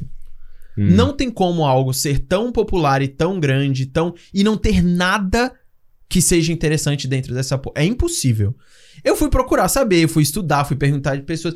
Realmente tem uma série de coisas ali dentro que são babaquices ao extremo, assim. Uhum. Que é o lance do compre o seu avatar no Twitter. Compre É, o macaco lá, não sei o quê. não- Só a propriedade digital não, não é importante, né? Do Uhum. tipo, é- não, não é só sobre isso. Mas, resumindo muito, é um tipo de criação e protocolo que você consegue proteger, não hoje, mas num futuro muito próximo, propriedades digitais num mundo que vai ser 100% digital. Não é um JPEG, entendeu? Uhum. Não é, não, não é só isso. Mas hoje é. Entendi. Hoje está Porque sendo no, isso. Porque no futuro vai ser uma parada meio jogador número um, a gente tem a nossa casa Não é só no e futuro, a né? gente comprou o sofá da IKEA digital, o NFT, aí você tá falando? Não, porque não, porque você não vai sentar naquele sofá. Vou, digital mesmo, avatar, sentou naquele sofá. Pode ser que sim. Não é isso? Se você estiver você tá pensando, falando. talvez seja isso. Mas o que eu quero dizer, ó, vou dar um Ah, exemplo de cripto, por exemplo. A cripto não é tão diferente do que é dinheiro. É a é exatamente claro, a é mesma uma coisa. parada inventada, é óbvio. Igual dinheiro. Sim. Então é igual você fala que é o dinheiro da Somália, da Angola, da Coreia e tudo mais. Só que o problema é, o cripto, a cripto, dependendo do lugar e tal, ela não tem certos reguladores fiscais como outros lugares têm. Mas a cripto já é algo gigante, tipo, ela já existe, tipo, não só as pessoas ganham muito dinheiro, como ela tá começando a entrar no dia a dia de consumo normal, Uhum. natural. Eu não sei se o NFT vai chegar até isso, Entendi. mas a cripto, a criptomoeda em si, né, o protocolo em si, ele já, ele já existiu, sabe? É. Ele já, já tá aí. Então, esse lance pra mim dos extremismos, do tipo, ah, eu sempre vou ser do contra, mano. Tá, na- naturalmente eu não vou twittar sobre isso Não sempre. é bom falar isso, Thiago. É. Não é bom falar Ah, que você quer ser do vou- aí tu- Não, não é que eu quero, é que esse Aí é, parece é o que meu tá jeito. a tua opinião, entendeu? Parece Não, é que sou. Não, é tua que, opinião perde força. Que você fala, pô, será que o Thiago realmente pensa isso ou ele só tá querendo encher o Não, saco? é, a gente pode. Provavelmente eu tô querendo encher o saco. Mas aí Pronto. depois. Mas aí a gente discute, a gente debate e tudo mais, e aí vira um negócio mais. mais mais relevante, sabe? Mas eu, eu- o extremismo em si das coisas, principalmente de opinião de Twitter, Instagram e tudo mais, me irrita um pouco da gente, tipo, aí. Ou você tem. Por isso que essa galera do politicamente incorreto Uhum. ganhou tanto espaço, sabe? Porque todo mundo. Ninguém pode torcer pela empresa. Ninguém, mano, eu adoro. Uma coisa que eu adorava, sabe o que, que é? Hum. Ver a E3 e torcer pela empresa. Eu queria que a Sony fizesse uma parada foda. Uhum. Eu queria que a Nintendo fizesse. Nossa, Thiago, mas você tá torcendo pra uma empresa que tá ganhando bilhões você não tá fazendo nada. Brother, eu torço pro Fluminense.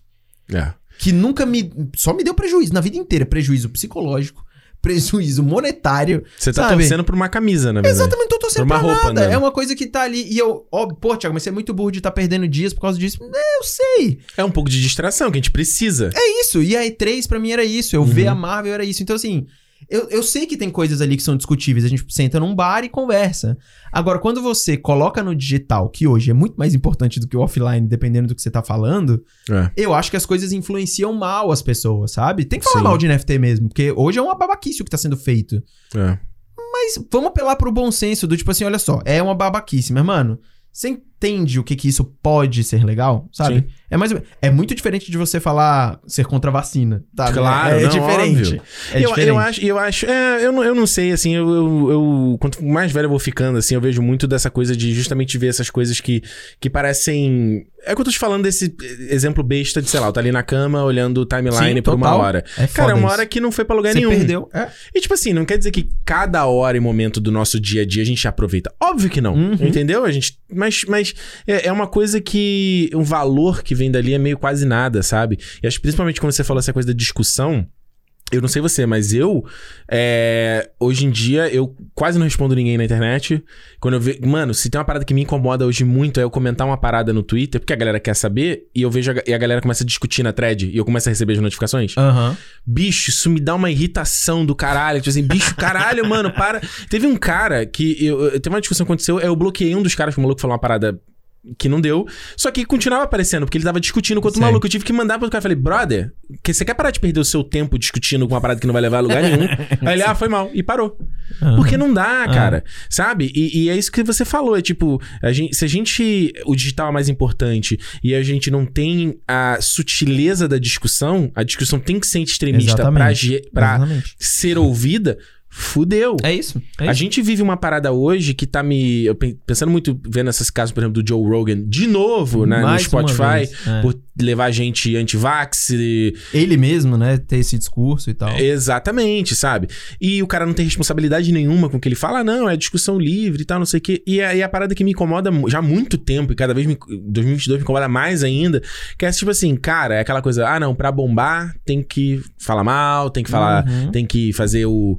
O... Se tem um bagulho pra mim que deixa transtornado, e eu posso falar, vou falar o nome errado aqui, o tal do Logan Paul. É Logan Paul ou Jake Paul? Sim. Um dos dois imbecis. São os, os dois. Esses dois, que são dois youtubers americanos, eles nunca aparecem. Nunca tem uma notícia chegando na minha timeline que é uma parada maneira que eles fizeram. Não, não tem. Porra, fulano chegou e fez uma doação, fulano fez aqui esse trabalho comunitário. Não, é sempre merda. É? É sempre merda. O cara vai na porra da, da, da- da floresta, onde a maioria das pessoas se suicidam, ele filma um corpo de alguém que se suicidou completamente sem respeito pela vida humana, É.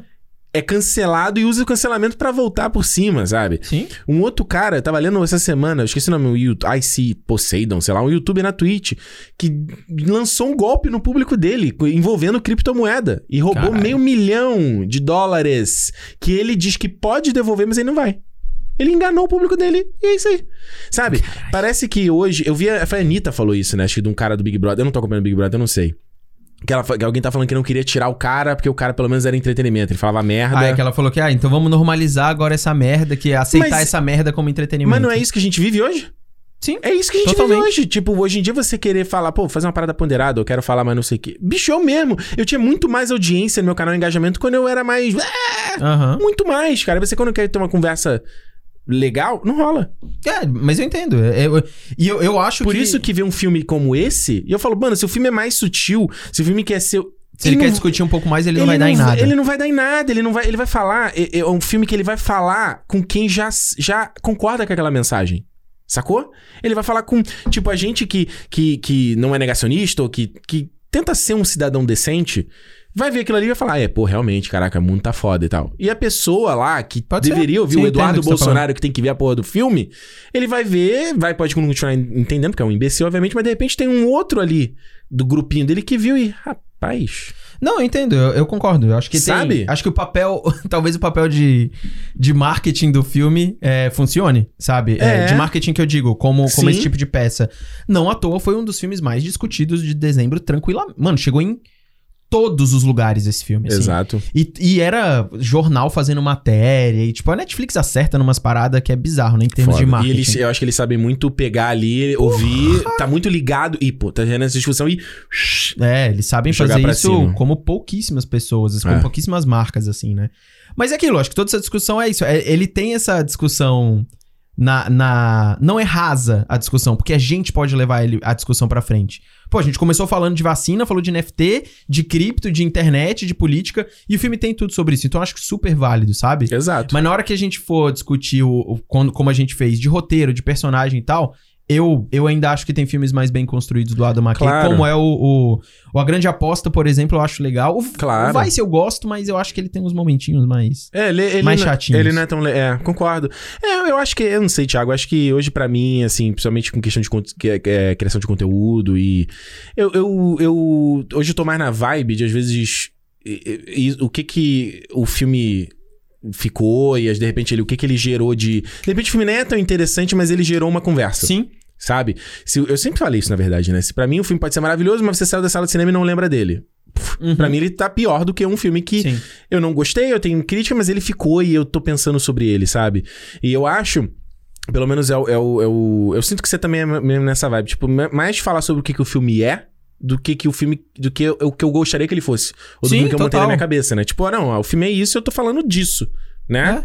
Porque no fim, a gente, a gente é fiscal de obra. É, é, comentarista de obra, obra pronta, né? É, a gente, a gente não é filme. A gente não é filmmaker. A gente É, não. e eu não sou produtor pra, tipo, depois avaliar o cara e chegar lá e fazer... É Não. igual outro dia eu fiz um, um vídeo de euforia Ah, E aí um cara fez um comentário, cara, muito simples, mas muito interessante. Eu que que ele respondi ele depois. Ele falou assim: Putz, muito legal o seu vídeo, mas você podia ter falado o que, que aconteceu no episódio, né? porra. Aí eu falei, ué, você não viu o episódio? Ele não tinha visto? Não, não Ele- sei. É, é, aí depois ele falou: ah, não, mas é, eu entendi a sua opinião, mas eu queria que você comentasse as cenas do, do- da série. É. Falei, cara, eu não, não respondi depois, mas assim, mano, eu não. Qual o objetivo? Você quer que eu descreva absolutamente tudo? Tipo, eu escolhi alguns momentos pra você Porra, olha esse conseguir... momento aqui. Caraca, aquele momento ali foi muito É, foda. Olha aí eu ali. faço react, aí eu vou lá e faço react e você vê junto Uhum. comigo. Agora, eu vou comentar um episódio de uma série como Euforia, que tem um monte de tema, tem coisa diferente. Eu vou tintim por tintim? Não, você sai, você sente, tem algumas coisas lá dentro que você usa como É. referência, mas, mas é isso que, que eu acho interessante, né? Tipo, as pessoas precisam olhar pra aquilo ali, pra tipo, não, tá, o filme é sobre bababá, babá, aquela cena significa bababá, babá, aquela cena, sabe? Tipo, precisa ter essa identificação direta, assim, com o negócio, É. ou só abrir e discutir um pouco mais. É, é isso que eu acho que o, É. o, o Don't Look Up tem e não tem, né? Tipo, é bom que a gente consegue discutir mais sobre o filme, Sim. que aí você abre um pouco esse leque pra entender como que esse filme pode funcionar pra uns e pode não É. funcionar pra outros também. eu, conc- é, eu, eu acho que é isso aí que você falou realmente. É é questão de muitas vezes.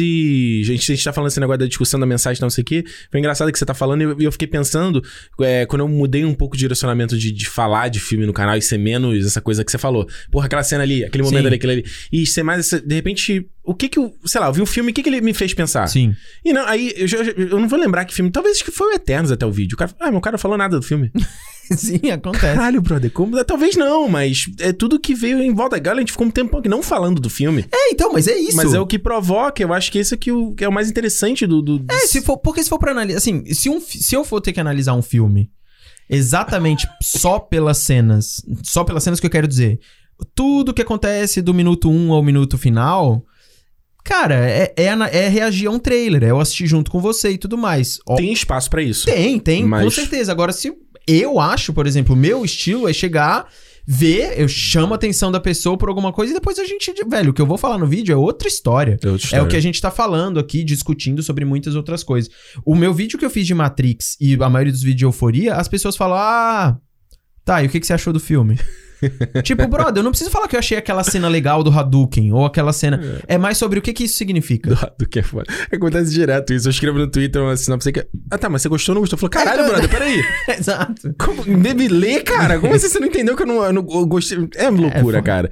Vamos pras notas então, Alexandre? Aí, Ia passar quase, mas foi? Bora, Thiago. Então, bom, vamos pras notas então. Primeiro, vamos ouvir o que que o Alexandre mandou. Eu não vi, tá? Vê aí, nota do Alexandre. Fala galera, então, ainda tô de férias, então hoje não deu pra participar do programa pra falar desse filme que, olha, no, no programa anterior dos no anterior não, no antes desse, né, dois programas atrás, é, do Melhores e Piores, eu falei que Não Olhe Pra Cima era um filme que tinha me decepcionado muito e realmente foi, era um dos filmes que eu mais esperava esse ano e Assim, como é que eu posso dizer? Quando eu assisti o filme, é, o, o início do filme me prendeu muito, sabe? Aquela questão toda ali do Leonardo DiCaprio, deles descobrindo é, o meteoro e eles indo para a para a sociedade, né? Para mostrar isso para a sociedade, ele me prendeu muito. Só que a partir de um momento, eu acho que tudo no filme gira em torno da, da, da, da bobeira, sabe? É, é tudo gira em torno da piada. Então, eu acho que é, a gente sempre fala isso aqui no cinema, né? Quando todo mundo é idiota, nada é idiota no filme, né? Então, é, na, na verdade, quando todo mundo é idiota, tudo é idiota. Então, a, a, para mim, a grande questão do filme é o quando que a gente leva a sério o que está sendo falado no filme, entendeu? Quando é que a gente passa a, a, a entender que aquela, aquele problema todo, assim como é o nosso problema da sociedade, ele pode ser resolvido. Tem gente realmente querendo resolver e não um bando de idiota em volta. Porque o grande problema que eu acho do filme é do tipo assim: todos os jornalistas são idiotas, todos os jornalistas são inescrupulosos, sabe? Todos, como o, o do primeiro jornal que atende ele, depois a, a jornalista da manhã, que é a Kate Blanchett, e o Tyler Perry, sabe?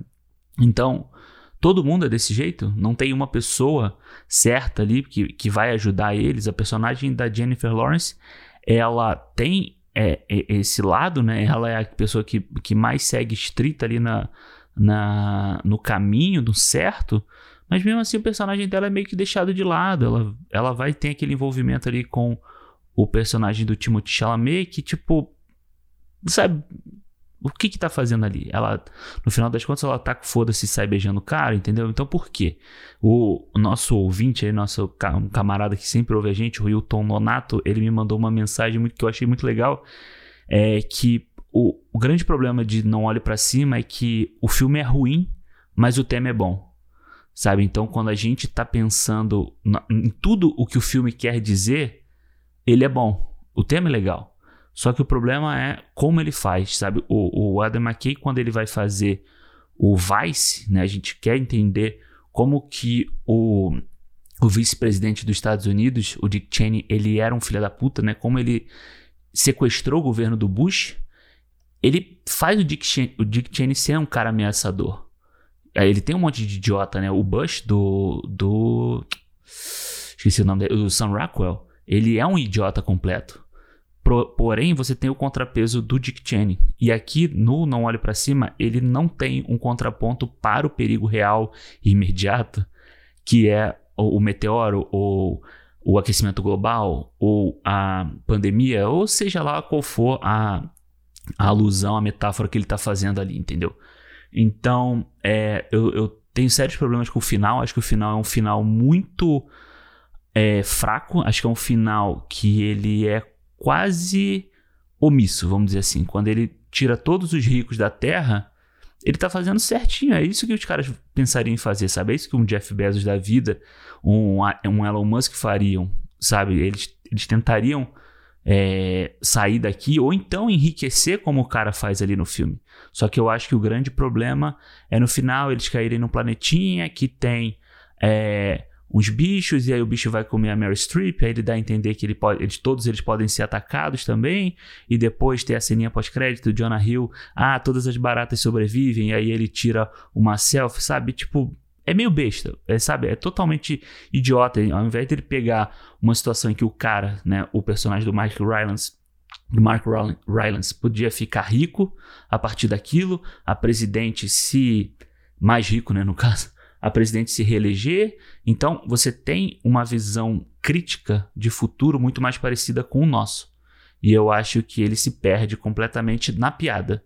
Sabe, o filme fica parecendo uma piada sketch de Saturday Night Live o tempo inteiro.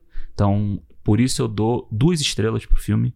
Eu acho que ele tem pontos positivos, acho que tem alguns atores que se sobressaem demais ali, mas no final das contas, a mensagem que ele quer passar é muito fraca. É um Black Mirror para pro pessoal tudo comentar hoje em dia, nossa, isso é tão, não olhe para cima, entendeu? Então é isso. Valeu, um beijo para todo mundo, Ricardo, Thiago, valeu aí por ocupar esse, esse espaço e que bom, que a gente se que a gente vai se ver em breve, né? Mas mas daqui a um pouquinho eu tô voltando pro frio, leva um pouquinho de calor para vocês. Valeu, beijo. Tchau. Tá certo. Olha aí, Alexandre. Ah, rapaz, interessante o que você falou. Não sei o que você falou. Não sei nem que nota você deu. Mas enfim. Ó, eu vou começar aqui, Começa. deixar você encerrar então. Cara, olha, o, muito que eu falei do, do Não Olhe Pra Cima, né? É, foi um filme que eu, mais uma vez, eu, eu fui ver ele também com a expectativa meio, ah, sei lá, vou rir, vai ser divertido e tal. E não foi, incomodou, mas é o que eu falando, eu terminei de ver e fiquei pensando muito sobre ele, sabe? E aí voltei, vi de novo, aí quis ver de novo, vi três vezes já, né? E quero ver uma quarta e tal. Porque por mais que o filme, é o que eu falei assim, eu acho que ele, enquanto comédia, eu não, é, não funciona tanto pra mim. Acho que essa meiuca mesmo da missão do Ron é uma parte ali que eu não gosto do filme, Aham. sabe? Ele funciona mais quando ele fala sério. Quando ele, ele, ele passa a ser mais real. Eu acho, inclusive, que se você quiser passar uma mensagem, entre aspas, é a melhor maneira de você. É quase como esconder o legume dentro do purê ali, sabe? Pra Aham. criança não ver, sabe? Você tá ali, hahaha, pum, pegou a mensagem. E não, em vez de fazer paródia, uma coisa que realmente parece um, um SNL, sabe? Aham. um Zorra Total, que você não leva a sério, sabe? E eu acho que justamente o, o- umas coisas que me impressionou no filme, não só. Acho que essa pincelada que o Adam McKay dá na nossa sociedade. Porque quando eu falei assim, ah, o filme vai ser só sobre o negacionismo. Ah, beleza, isso é uma coisa. Será que isso sustenta o filme inteiro? E depois quando tinha esses personagens, tinha os, os jornalistas, tinha a própria jornada do, do DiCaprio, da Jennifer Lawrence, sabe? Eles vão por jornadas diferentes no filme. O próprio personagem do Timothée Chalamet, é, a própria personagem da Ariana Grande. Ele começa a dar pra, deixar o filme mais enxuto, entendeu? E Aham. beleza, acho que eu entendo o que você falou da coisa de tipo, ah, eu olhei ali, ah, foi só citou. Ah, grandes merdas. Aham. Entendo, mas no meu caso eu olhei e me fez pensar numa parada. E me fez associar, ver a personagem da Ariana Grande e pensar na Pugliese, por exemplo. Sim. Foda-se a vida. Aham. Sabe? Esse- ela, nossa, a personagem dela lá, quando ela grava o, o stories falando: Ai, gente, esse cometa tá me estressando tanto, eu Sim. não tô conseguindo fazer nada. Bicho, caralho, brother. é, é loucura e a gente vê isso no dia a dia, sabe? Aham. É, como eu citei pra você, eu gosto muito da trilha do filme, porra, até eu vi depois ela sozinha. Gosto muito da vibe meio ali de coisa ficção científica anos 90, aquele pianinho mara- maravilhoso. E como eu falei, a, a cena do jantar que você não gosta, eu adoro ela 100%. Acho que a ideia é muito. É muito que eu sinto quando eu vejo um filme como Mãe, por exemplo, do Aronofsky. É, um- é uma coisa agridoce, sabe? Quando eu vejo o Fone da Vida, é uma coisa que, tipo assim, ela é. É, é- bonito de estar todo mundo ali junto e no final eles focarem no que realmente importa e ver, cara, beleza, a gente pode estar gritando aqui até o último segundo desse cometa cair. Mas o que importa é as relações que a gente tem aqui nesse planeta, sabe? É quando a gente tá aqui nessa vida. Então, até a maneira naturalista que eles filmam aquela sequência toda, e eles tentando ignorar o que, que tá acontecendo e levar a conversa, aquilo ali eu, eu gostei muito. E o final, a música do Bon Iver, do Second Nature.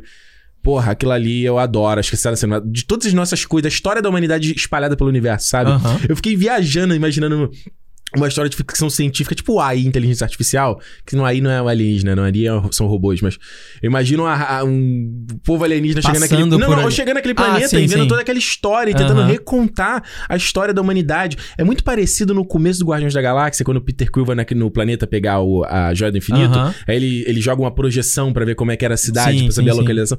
E eu fiquei assim, eu- quando eu vejo aquela cena, eu fico imaginando, cara, a vida que as pessoas viviam ali, sabe? Aham. Então, assim, me fez pensar meio que tudo isso, meio que sentir tudo isso. Não é um filme que eu acho sensacional, perfeito, tem momentos que realmente eu não gosto, mas acho que a o, o resultado final é um filme. Um dos mais interessantes que eu vi em 2021, então eu dou pra ele 3,5 pro filme. Eu, cara, é Vai aquilo tu. que eu falei. Eu acho que ele tem seus momentos, Nota né? honesta, não é nota de birra, não. Tem, tem, tem seus momentos ali.